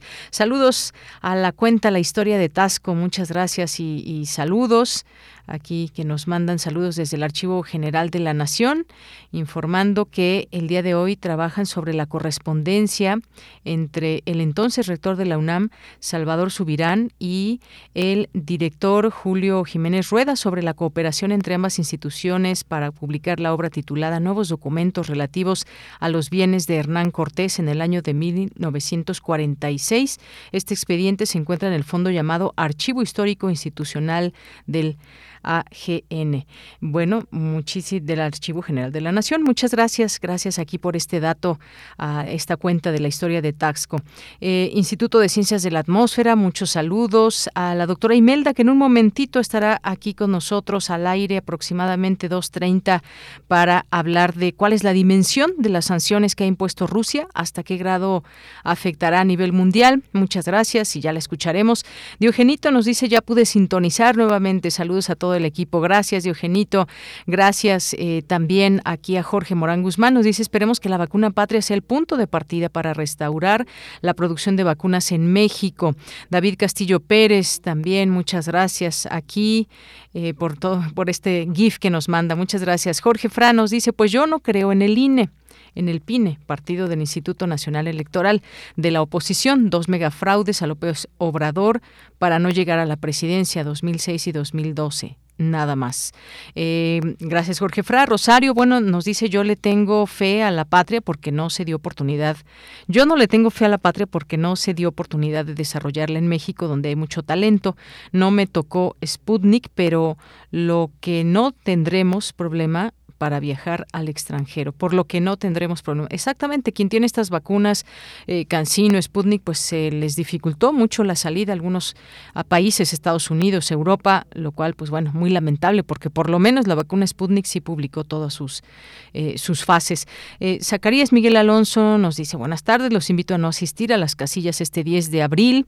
Bueno, pues decíamos, entre los que están a favor y en contra de no acudir o sí acudir, esa será una decisión personal de cada quien. Muchas gracias. Eh, Miguel, eh, Jorge nos dice la revocación de mandato es el instrumento para validar el juramento que prestan los funcionarios de gobierno que termina diciendo y si no cumplo que la nación me lo demande. Todos debemos votar. Eh, gracias. Eh, Moon, también muchos saludos. Rosario, dice un poco de polvo por fuertes vientos, nos, nos, comparte aquí una fotografía. Muchas gracias, Rosario. Oscar Sánchez nos dice, alguien con conocimientos diga que mientras no haya pruebas no pasó. Exactamente esa es la primicia que parece que siempre ha manejado el Estado. Gracias, Oscar Sánchez. Gracias también a Jorge. Me interesan mucho los temas de biología molecular, evolución botánica y comportamiento animal. Oscar nos dice, no sé si fui el único al que le pareció grave lo mencionado por el doctor. Entiendo que Entiendo la perspectiva de no poder ser tajantes en decir que hubo fraude un fraude. Sin embargo, es hasta irresponsable que en un país lleno de injusticias e impunidad por el manejo de la información. Gracias. Eh, Jorge también nos dice, existen incendios por la combinación de factores naturales, pero muchos otros los provocamos los humanos por nuestra falta de conciencia. Diogenito, oigan, ¿volvió a fallar algo en la transmisión? Bueno, ya nos está escuchando. Muchas gracias, Diogenito. Eh, Tlacaelel, muchos saludos. Eh, gracias a Monique Free Assange. a partir del 97, línea realizado el elecciones muy confiables? Se pregunta, ¿INE institución confiable? Se pregunta, nos dice de risa. ¿Y los fraudes documentados que, ha, que han habido? Gracias, Monique. Eh, Aisit nos dice buenas tardes, vuelvo a confirmar lo que el doctor Eh, gracias, no quítalo cantinflas, nos dice. Eh, Rosario Durán, la gente desconoce el significado de revocación, lo hemos visto aquí en nuestro pueblito y por eso se la cambia por ratificación. He ahí la manipulación. Muchas gracias. Y gracias a todas las personas que se unen. Aquí está también Verónica Ortiz Herrera. Buenas tardes. Yo creo que la revocación de mandato no, no abona en nada a la democracia. La revocación de mandato solo es un pretexto para desaparecer al INE México. Gracias, Verónica. Andrés Mar, muchos saludos también. Eh, muchas gracias aquí a Refrancito, a Mario Navarrete, Paloma G. Guzmán, muchas gracias, Guerrero.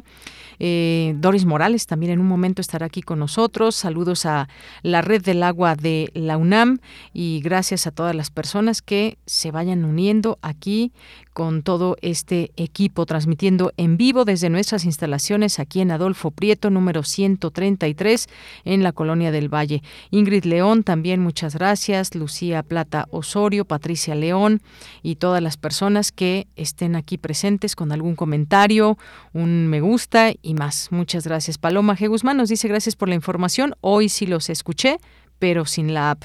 Bueno, pues muchas gracias. Y nos vamos ahora a la información en esta segunda hora de Prisma RU. Cristina Godínez nos informa, académica expone que América Latina parece no figurar entre los puntos principales de la política exterior del presidente Biden. Adelante, Cristina. Hola, ¿qué tal, Deyanira? Un saludo para ti y para el auditorio de Prisma RU. En el Centro de Relaciones Internacionales de la Facultad de Ciencias Políticas y Sociales de la UNAM analizaron la política del gobierno de Joe Biden hacia América Latina.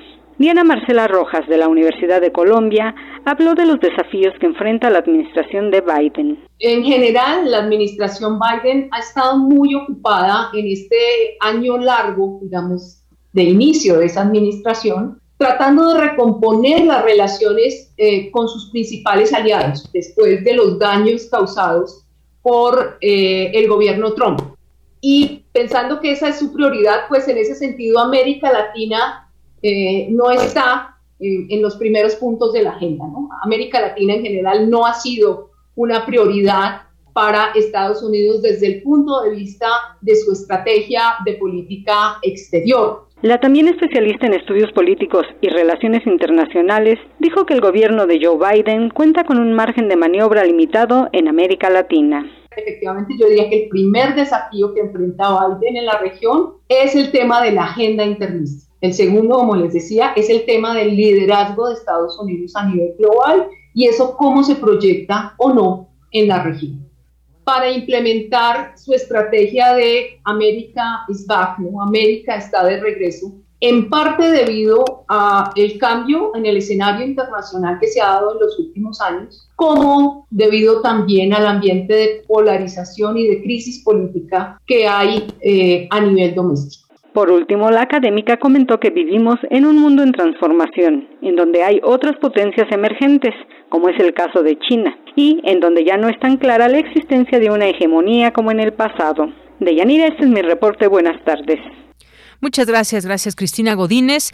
Ahora a continuación vamos a escuchar la sección de Hablemos de Género y más. Adelante. La Unidad de Género de la Coordinación de Difusión Cultural UNAM presenta Hablemos de género y más. Sin censura y sin estigmas.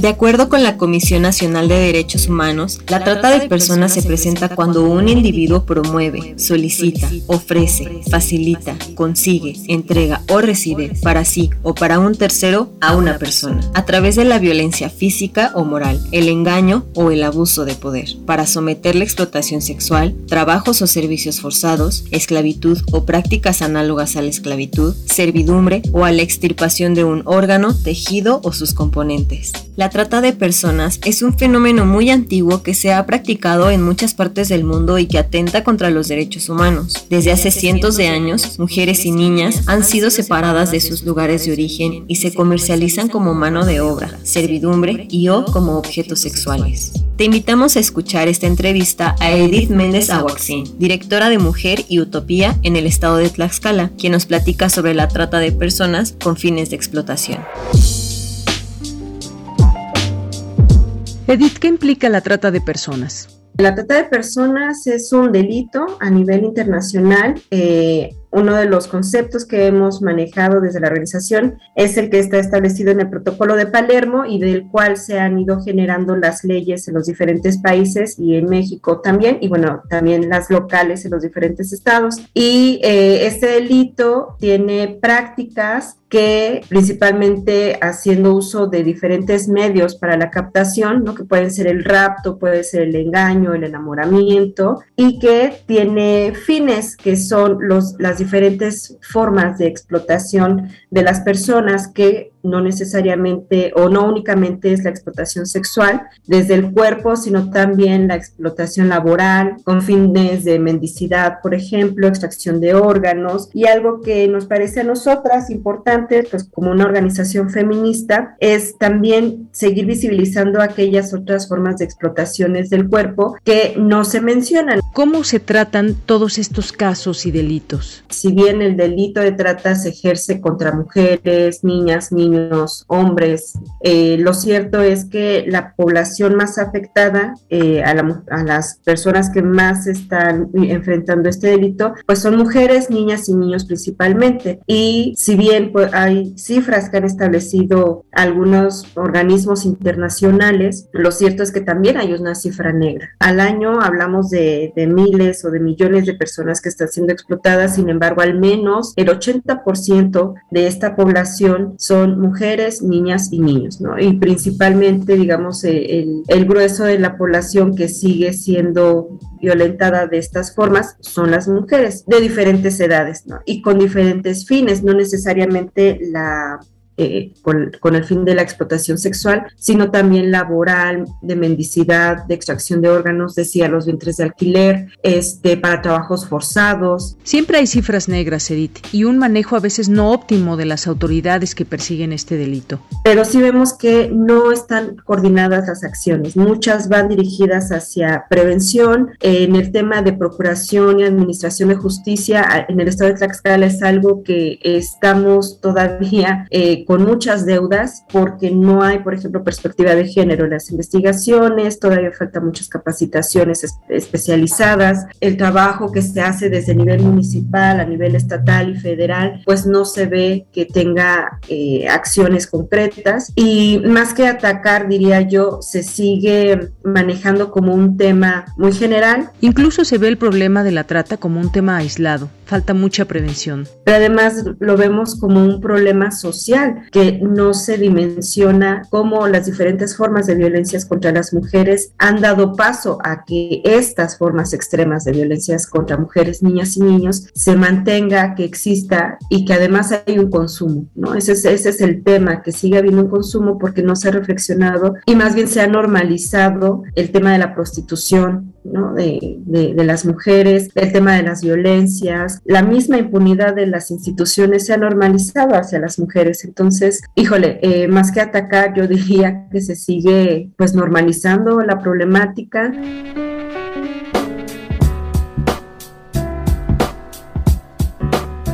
Tlaxcala es identificado a nivel internacional como un lugar en el que operan las diferentes redes de tratantes, pero cuando se habla a nivel estadístico, vemos que no figura entre los estados con el mayor número de personas con víctimas de trata. ¿Por qué, Edith? Porque tiene que ver con las denuncias hechas, las carpetas de investigación realizadas o incluso con cuántas sanciones existen por este delito.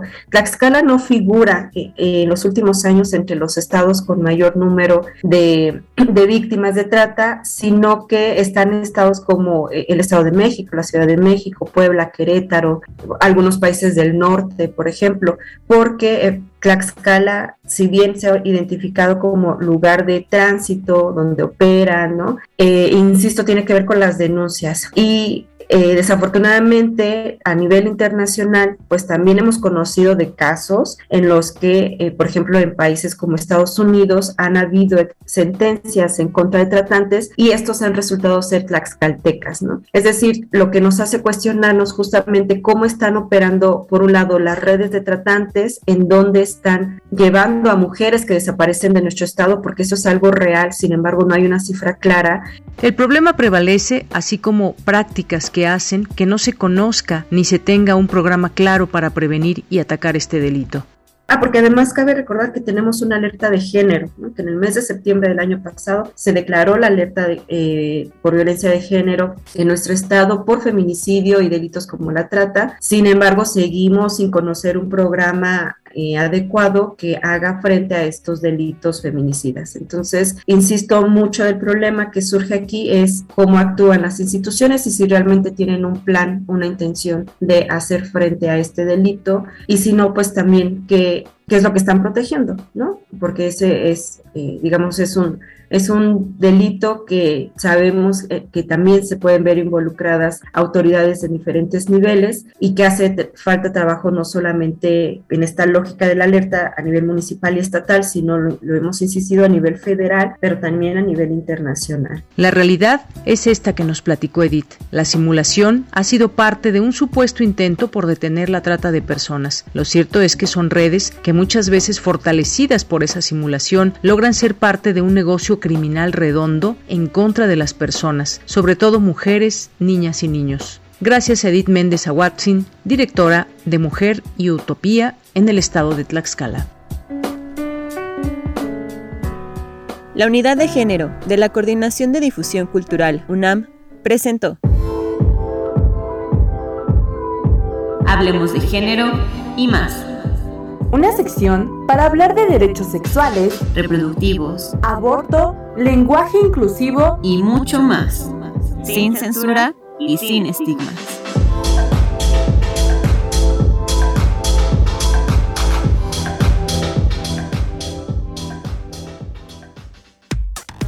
Relatamos al mundo.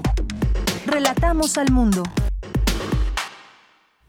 Dos de la tarde con 22 minutos. Ahora vámonos a otros temas. Vamos a ir ya a los temas, uh, vamos a ir a los temas internacionales a través de Radio Naciones Unidas. Esto es la ONU en minutos. Un saludo de Beatriz Barral. Rusia ha sido suspendida como miembro del Consejo de Derechos Humanos. 93 de los 193 países que componen la Asamblea General votaron a favor de la resolución que pedía la suspensión por las violaciones y los abusos graves y sistemáticos de los derechos humanos tras la invasión de Ucrania. Otros 24 países votaron en contra y 58 se abstuvieron. La resolución, sponsorizada por 58 países, después después de que el fin de semana aparecieran las imágenes de las atrocidades en Bucha, fue presentada por el embajador de Ucrania. Pressing no means pulling a trigger and means a red dot on the screen. Red as the blood of the innocent lives lost. Votar no significa apretar el gatillo y mostrará un punto rojo en la pantalla que es de la sangre de los inocentes. Esa imagen de los puntos sangrientos estará con ustedes y con todos nosotros mientras la memoria no nos falle, dijo Sergi Kilitsia.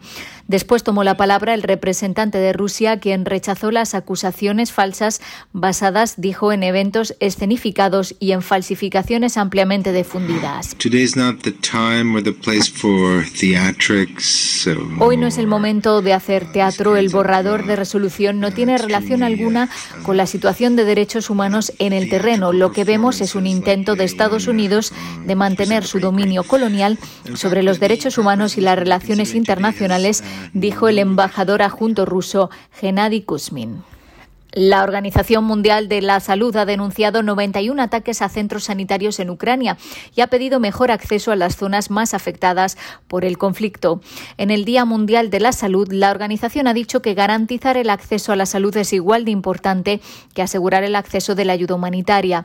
El 50% de las farmacias de Ucrania están presuntamente cerradas y mil instalaciones sanitarias están cerca de las zonas de combate.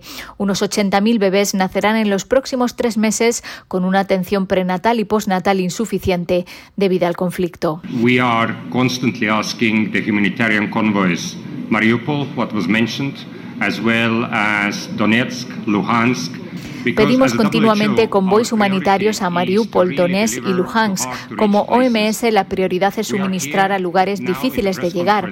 La mayoría de las 185 toneladas de material que hemos entregado ha ido al este del país y ayer al Oblast de Kiev, recientemente liberado. Pero tenemos que pedir acceso diariamente. Las necesidades de la gente crecen todo el tiempo, dijo en rueda de prensa Harno Havitz, el máximo representante en ese país de la OMS. El director de la OMS Europa, Hans Klug, dijo que la organización está considerando todos los escenarios y haciendo planes de contingencia para situaciones diferentes que podrían afectar al pueblo de Ucrania, desde el tratamiento continuo de víctimas múltiples a ataques químicos. Un análisis de la OMS revela que hasta el 65% de los africanos han sido infectados por el SARS-CoV-2, el virus que causa el COVID-19, una tasa superior a la de otras regiones del mundo. El análisis reveló que el número real de infecciones podría ser hasta 97 veces mayor que el número de casos confirmados notificados. En todo el mundo, el número real de infecciones es 16 veces mayor que el número de casos notificados. A nivel mundial se estima que el 45% de la población había sido infectada por el virus en septiembre de 2021. Sin embargo, es difícil comparar las cifras de África con las de otras regiones, ya que muchos de los estudios realizados abarcan periodos diferentes. El continente africano sí se diferencia de otras regiones por su elevado número de casos asintomáticos, ya que el 67% de los casos no presentan síntomas. Hasta aquí las noticias más destacadas de las Naciones Unidas. Bien, pues muchísimas gracias a este por este reporte de eh, Radio Naciones Unidas, dos de la tarde con 26 minutos. Y con esta nota que entraron, vamos a continuar al análisis porque la Asamblea General de las Naciones Unidas aprobó hoy una resolución para suspender a Rusia del Consejo de Derechos Humanos de la ONU. ¿Esto qué significado tiene? Hablemos con la doctora Imelda Ibáñez, que es maestra en estudios de en Relaciones Internacionales, cuenta con una especialización en política exterior de México por el Colegio de México. En 2017 y 2019 realizó estancias de investigación en el Centro de Estudios Iberoamericanos de la Universidad Estatal de San Petersburgo. Es ponente en el Foro Internacional Rusia y Iberoamérica que organiza la misma institución. Sus líneas de estudio son Historia Diplomática de Rusia y su política exterior. Doctora Imelda, bienvenida, muy buenas tardes. Muy buenas tardes, un gusto saludarlos nuevamente a ti y al amable auditorio. Gracias, doctora Imelda. Esto último que es parte de sus líneas de estudio, el tema de la historia diplomática de Rusia, eh, frente a esto que la Asamblea General de Naciones Unidas aprobó hoy y que con 99, 93 votos a favor, 58 abstenciones y 24 en contra, la mayoría de los países que forman parte de la ONU aprobó la expulsión de la Federación rusa. En este caso, destacar que México se abstuvo de apoyar esta expulsión de Rusia. Dijo el presidente hoy que lo que nosotros hemos planteado es no votar por la expulsión de Rusia ni estar en contra. Eh, ¿Por qué la abstención? Dijo el presidente, porque imagínense cómo cómo resolvemos el conflicto de Rusia con Ucrania si no tenemos una intermediación. ¿Para qué es la ONU? ¿Cómo vamos a dinamitar un instrumento que es fundamental para construir acuerdos de paz y evitar la guerra? Es lo que cuestionó este jueves. Pues, ¿qué le parece en principio eh, no solamente la respuesta de México, sino esta eh, resolución en contra de Rusia de expulsarla del Consejo de Derechos Humanos de la ONU? Claro, eh, importante mucho tomar este, en cuenta precisamente que la historia diplomática de Rusia de las últimas décadas es precisamente destacar eh, fue ella, bueno, su precededor, en este caso la Unión de Repúblicas Socialistas Soviéticas, quien con los demás aliados durante la Segunda Guerra Mundial, que fueron los que ganaron a, a Hitler en ese momento. no Recordemos que fue precisamente el Ejército Rojo el que tomó Berlín en abril de 1945 y ellos fueron precisamente los que derrocaron a Hitler. ¿no? Eh, se creó la Organización de Naciones Unidas para octubre de ese mismo año.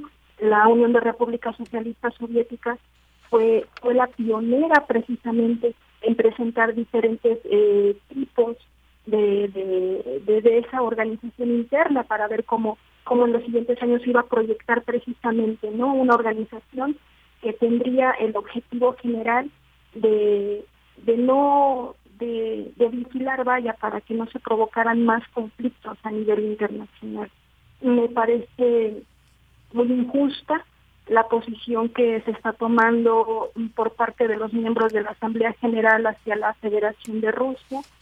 Sé que hay un motivo muy este, muy especial y muy estridente, que fue el hecho de lo que ocurrió en la población de Bucha, región de Kiev, de, Ucrania en los días pasados, en donde se está haciendo hasta el momento, o se llamó a, través del Consejo de Seguridad de Naciones Unidas, a realizar una investigación especial para que precisamente se, se viera y se, y se y se evaluara no quién fue el culpable de esta de esta situación tan lamentable en donde fallecieron muchísimos civiles. Eh, sin embargo, hay que tomar en cuenta lo siguiente, si bien es cierto la, la, la presión que se está ejerciendo actualmente contra la Federación de Rusia en diversos rubros de la Organización de Naciones Unidas, no es la misma que se ejerció hace un poco más de un mes, ¿no? Los mismos votos que dio la Asamblea General de Naciones Unidas días posteriores para condenar la, la actividad militar que tiene Rusia actualmente en Ucrania, no es el mismo número de votos por los cuales eh, algunos estados han favorecido la, la expulsión o la salida, en este caso, como lo comenta eh, el embajador y su representante, su segundo representante, ¿no? El embajador Nudesia, y su segundo representante en la Organización de Naciones Unidas. Entonces, eso hay que tomarlo mucho en cuenta, ¿no? La misma presión, la misma cohesión con la cual la comunidad internacional eh, eh, vinculó o, o, condenó la posición de Rusia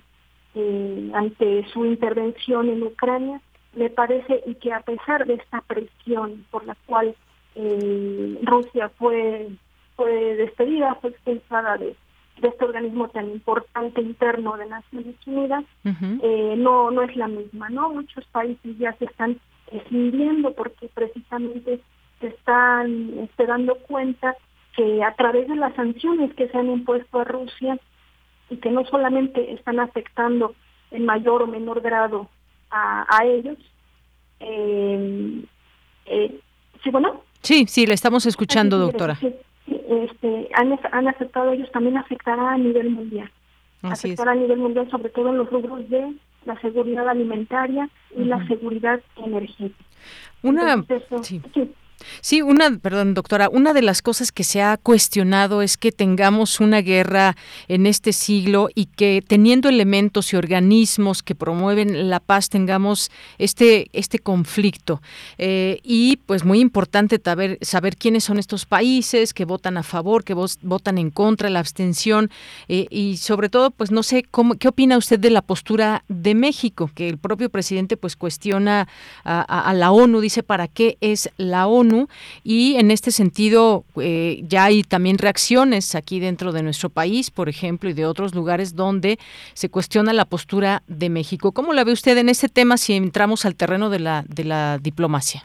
Ah, claro, sí, no, bueno, eh, eh, el papel y la actuación que ha tomado México desde que inició este, este conflicto en la región euroatlántica ha sido precisamente en condición a nuestra doctrina de política exterior, uno de los puntos fundamentales, no solamente de la de nuestra doctrina, sino que son de la carta de, la Organización de Naciones Unidas, de, su carta fundacional, es el principio de no intervención, es el principio del arreglo de conflictos no por la vía armada.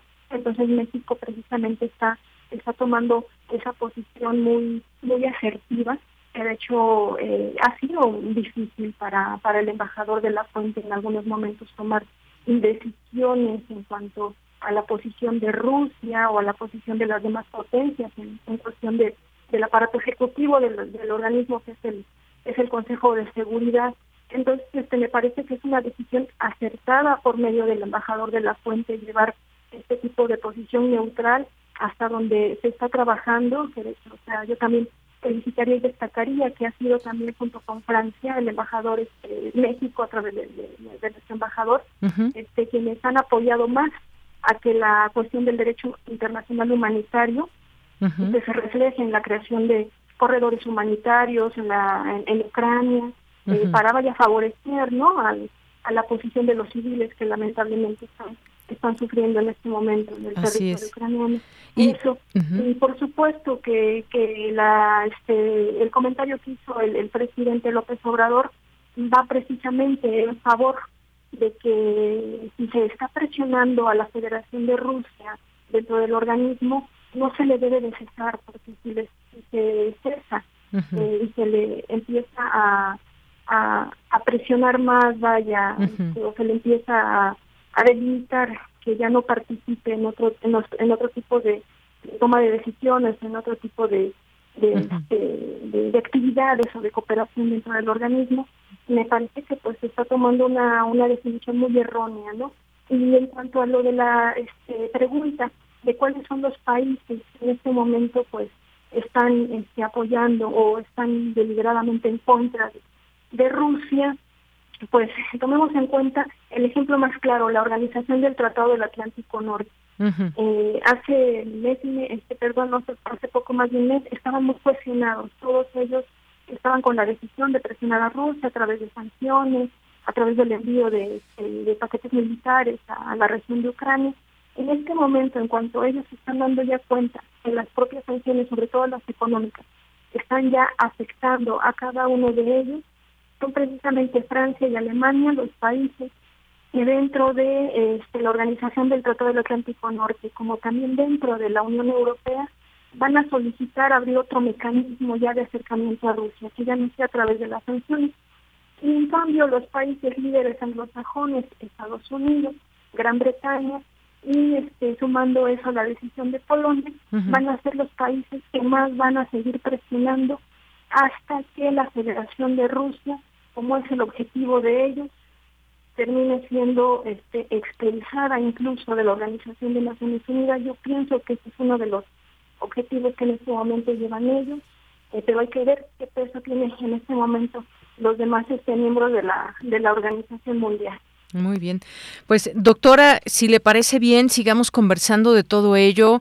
Ahora se nos ha acabado el tiempo, pero pues eh, hablando de tiempo justamente, ah, se habla de que se le acaba el tiempo a Rusia. ¿En qué sentido? Que con estas nuevas sanciones devastadoras, entre comillado lo ponemos, que han descrito así algunos medios de comunicación impuestas por Estados Unidos y Reino Unido contra Rusia, acusada de cometer crímenes de guerra en Ucrania, pues urgieron a la población a partir de inmediato eh, del este del país ante una inminente ofensiva militar de las tropas rusas, pero pues nuevas medidas que vedan inversiones en Rusia, prevén la congelación de todos los bienes de Estados Unidos, del banco público Sberbank y de Alga Bank, el mayor banco privado del país. Si le parece bien, sigamos platicando en otro momento, puede ser la siguiente semana, de cómo va afectando estas sanciones que se le imponen a Rusia. Claro que sí, me parece muy bien y yo espero nuevamente la, invitación y será para mí un, un gusto seguir participando la próxima semana con ustedes. Bueno, pues muchísimas gracias, doctora Imelda Ibáñez. Reciba un abrazo y gracias por estos análisis. Un abrazo también para ti y para el auditorio. Muy buenas tardes. Buenas tardes, hasta luego. Gracias a la doctora Imelda Ibáñez, maestra en estudios de relaciones internacionales, con especialización en política exterior. Ha tenido pues estas estancias importantes allá en Rusia y participa también en este foro internacional Rusia Iberoamérica. Seguiremos analizando y escuchando sus puntos de vista en torno a este conflicto que aún prevalece, iniciado el pasado 28 de febrero. Continuamos. Porque tu opinión es importante, síguenos en nuestras redes sociales, en Facebook como Prisma RU y en Twitter como arroba PrismaRU.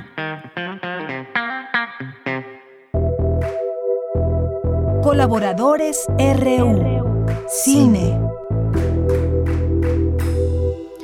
Bien, pues nos vamos acercando a la parte final de nuestro programa, pero todavía tenemos cultura, tenemos cine y ya está aquí Doris Morales, responsable del área de prensa de Filmoteca UNAM y comentarista de cine. ¿Cómo estás, Doris? Qué gusto saludarte otra vez aquí en Prisma RU de Radio UNAM. Hola, Deyanira, muy buenas tardes. Muy bien, muchas gracias. Muy acalorada, pero muy contenta de estar nuevamente con ustedes muy acalorados que estamos, pero pues aquí seguimos y pues muchas gracias por estar aquí. Cuéntanos, recomiéndanos qué nos tienes para este jueves de cine. Claro que sí, con mucho gusto. En esta ocasión les tengo dos grandes recomendaciones para esta semana, justo previa a la semana de vacaciones que tendremos en la universidad. Y bueno, son eh, dos excelentes eh, propuestas que traemos para todo el público Eh, la primera es el decimoquinto tour de cine francés, que como saben bien, este tour itinera por varias ciudades de la República Mexicana y en distintos espacios en la Ciudad de México. Y bueno, actualmente se presenta en la UNAM hasta el domingo 10 de abril en la sala Julio Bracho del Centro Cultural Universitario. Eh, aún tenemos la posibilidad de ver cinco películas que, eh, integran este tour. Una de ellas titulada Caja Negra de Tom Goslan. Esta es una película eh, que aborda lo sucedido en el vuelo Dubai-París antes de que se estrellara en los Alpes. Justo eh, el personaje principal nos lleva de la mano para desenredar todo este misterio que sucedió eh, durante este lamentable accidente. Otra película que también podremos ver se llama Fantasías. Esta película está dirigida por David y Stefan Fonchinos. Esta es una película que está inspirada en el filme australiano de 2014, La Pequeña Muerte.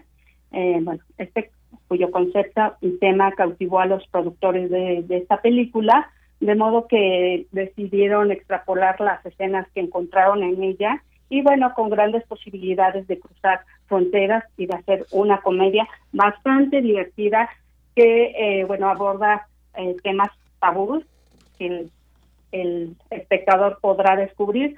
Eh, no les platico más para que ustedes eh, sean testigos de esta de esta comedia, de estos temas que aún no sé, no son muy muy tratados o muy hablados en eh, durante estos tiempos. otra película que también podremos ver se llama El hombre del sótano. Esta película, eh, según el crítico de cine Carlos Bonfil, que escribe para, para la jornada, eh, comenta que es un juego de dominación y poder que funciona como metáfora y microcosmos de una sociedad francesa en la que aún persisten las crispaciones ideológicas y un clima de intolerancia xenófoba.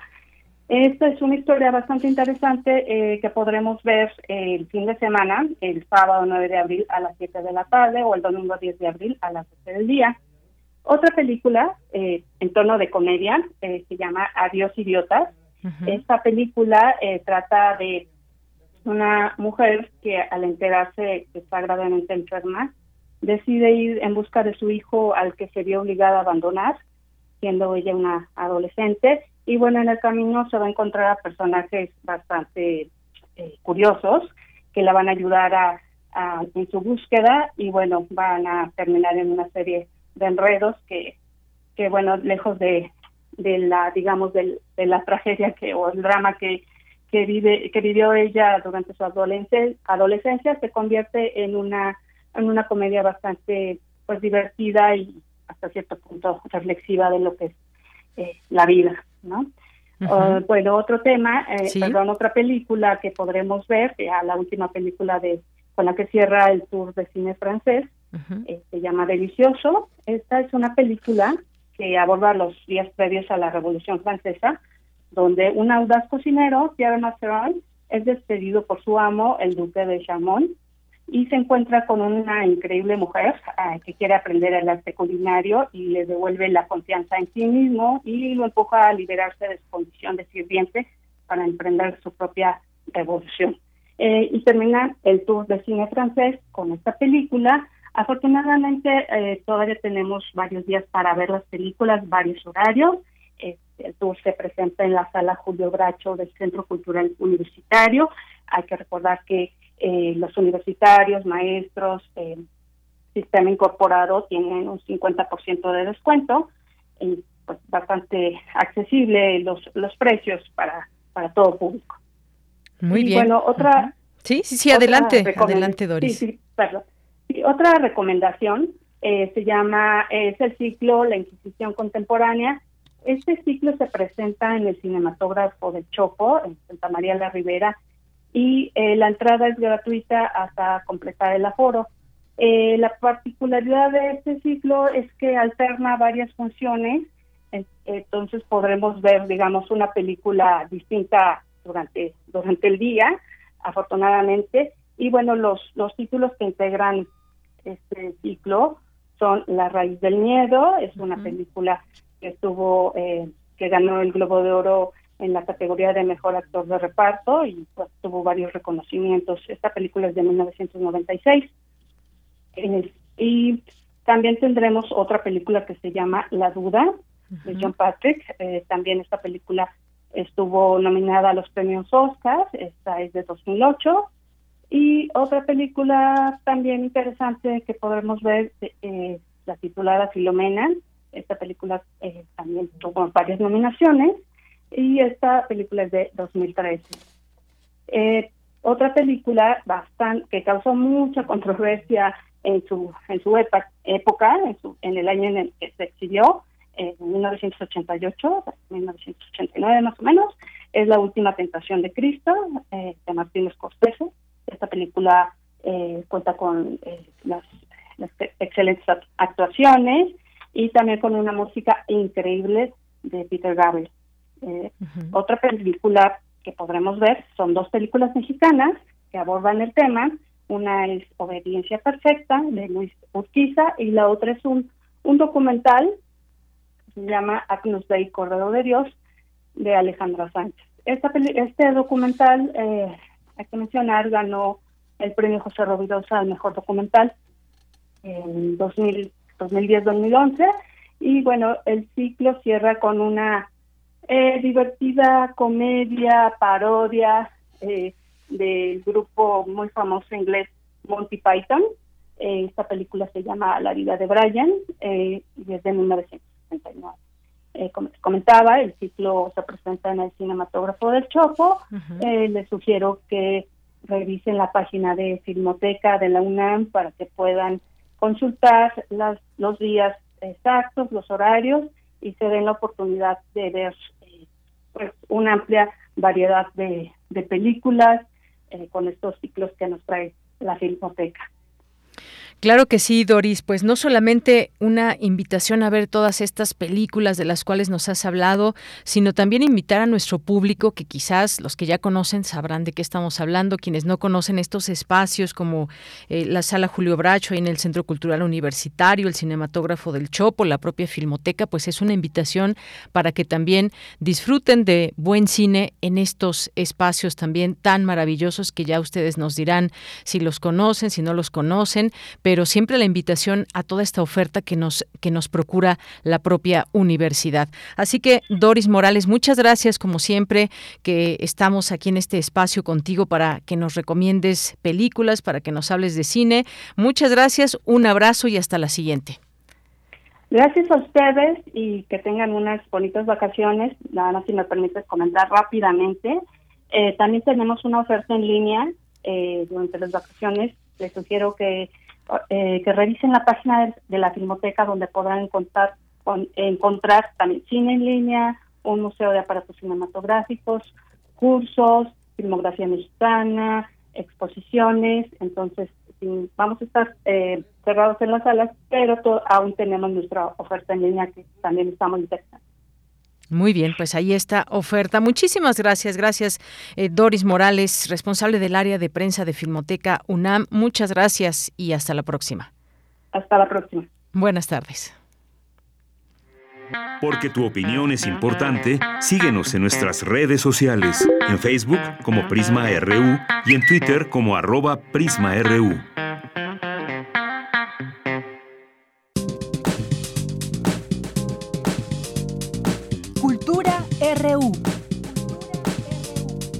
Bien, pues nos vamos ahora a Cultura con Tamara Quiroz. Adelante.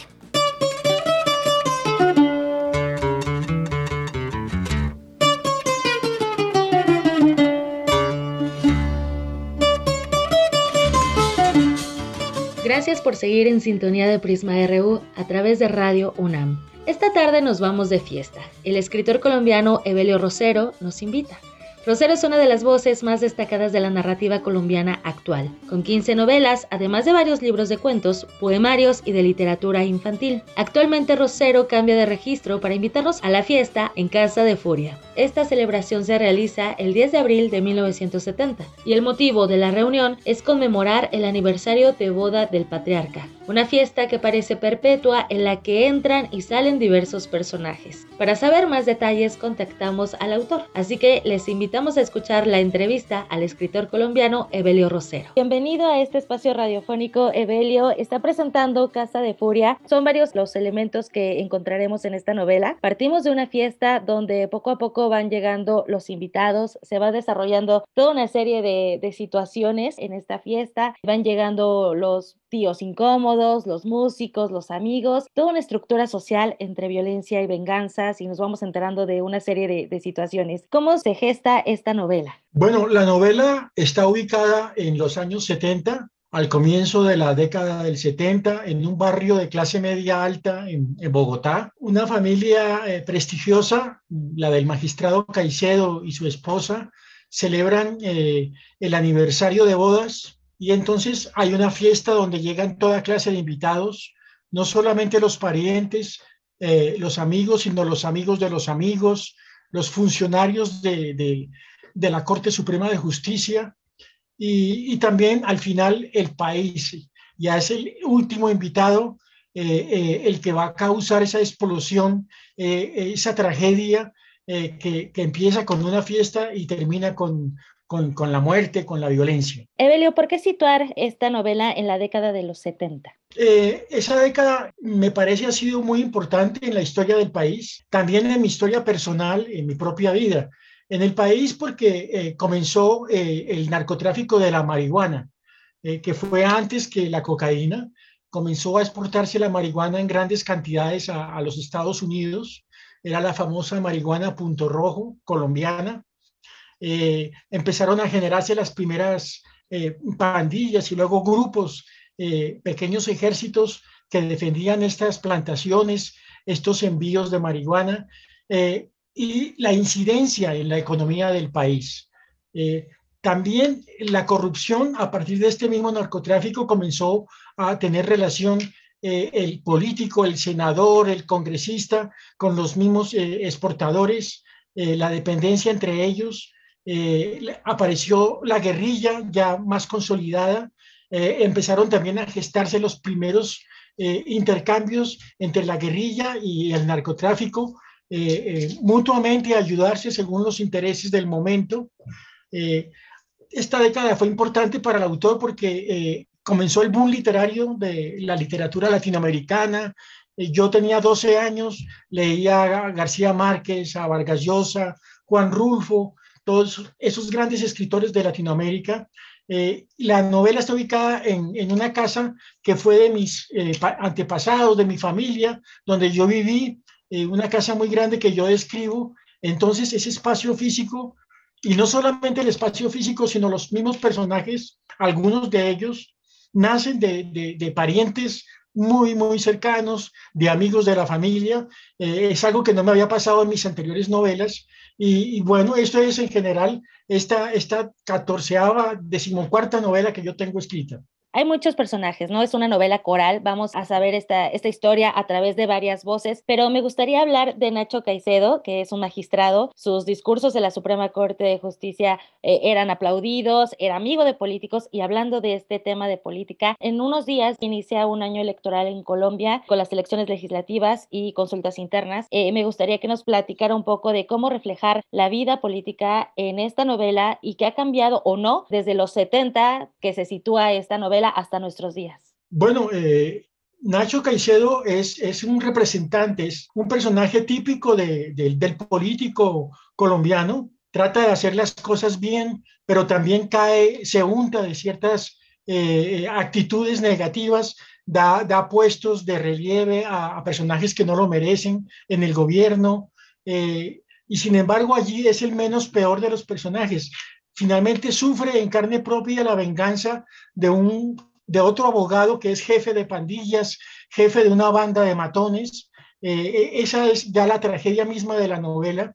Y a mi modo de ver, eh, allí se ejemplifica eh, muchas de las, de las cosas que suceden en Colombia, nefastas, que tienen que ver directamente con, la misma política, con la corrupción, por ejemplo, la burocracia siempre lenta, nunca a favor del ciudadano, eh, la intervención de la guerrilla, de las fuerzas del paramilitarismo, eh, del ejército, esas, esas tres fuerzas que interactúan entre ellos, a veces ayudándose y a veces enfrentándose con el civil, con el desarmado en medio. Ese es un tema que yo he desarrollado en la mayoría de mis novelas con diferentes puntos de vista, pero ha sido mi realidad y la he cuestionado como, como escritor que soy, como testigo de, de mi tiempo. Respecto a lo que me decías, es muy importante a las elecciones en Colombia. Y yo no creo que yo sea pesimista al decir que, que habría que votar por el menos peor, porque todos son peores, desafortunadamente. Ya está comprobado que los más importantes candidatos tienen relación o han tenido relación con el narcotráfico, con la compra de votos, no hay una democracia garantizada, entonces cada vez es más desfalleciente la democracia en Colombia y la entrega a, esos ejércitos de intereses particulares como es el narcotráfico o como son los de derecha o los de izquierda, pero nunca, nunca eh, que reflejen el interés de un pueblo, del pueblo colombiano. Y creo que es un mal eh, muy común, ¿no? E, en Latinoamérica. Así es, sí, sí, claro, eso es común a muchos países latinoamericanos. ¿Habrá alguna presentación próximamente eh, en Colombia u otros países, alguna charla virtual? Mm, bueno, eh, hay una presentación de mi novela en la próxima feria del libro en Bogotá, en mayo, el primero de mayo, eh, es el lanzamiento de esta novela. No sé si la editorial haya programado alguno, ojalá me encantaría que ocurriera en México una presentación de la novela, donde tengo muchos amigos, muchos lectores, gente muy querida y ojalá mi novela que apenas acaba de llegar, pues llegue a muchas manos. Esperemos que sí, esperemos que sea, por ejemplo, en la FIL Guadalajara, que sería todo un gozo poder verle en, en, vivo y en directo y sobre todo pues también conocer más de esta realidad y todo esto que nos comparte a través de su pluma. La verdad es que yo disfruté mucho la novela, estos paisajes, eh, el calor, la gente también, porque también tiene, además de, de la infidelidad, la traición, los eventos inesperados, pues también tiene este calor, ¿no? Este calor colombiano y de la gente que habita ese, ese lugar maravilloso. Muchas gracias por tus palabras, muchas gracias. No, al contrario, muchísimas gracias por este enlace desde Colombia para México y sobre todo para Radio UNAM. Hasta luego entonces. Evelio Rosero es autor de Casa de Furia. Este libro, que ya está disponible en México, lo encuentran bajo el sello Alfaguara en formato físico y digital. Hasta aquí la información de hoy. Que tengan excelente tarde. Deyanira, regreso contigo.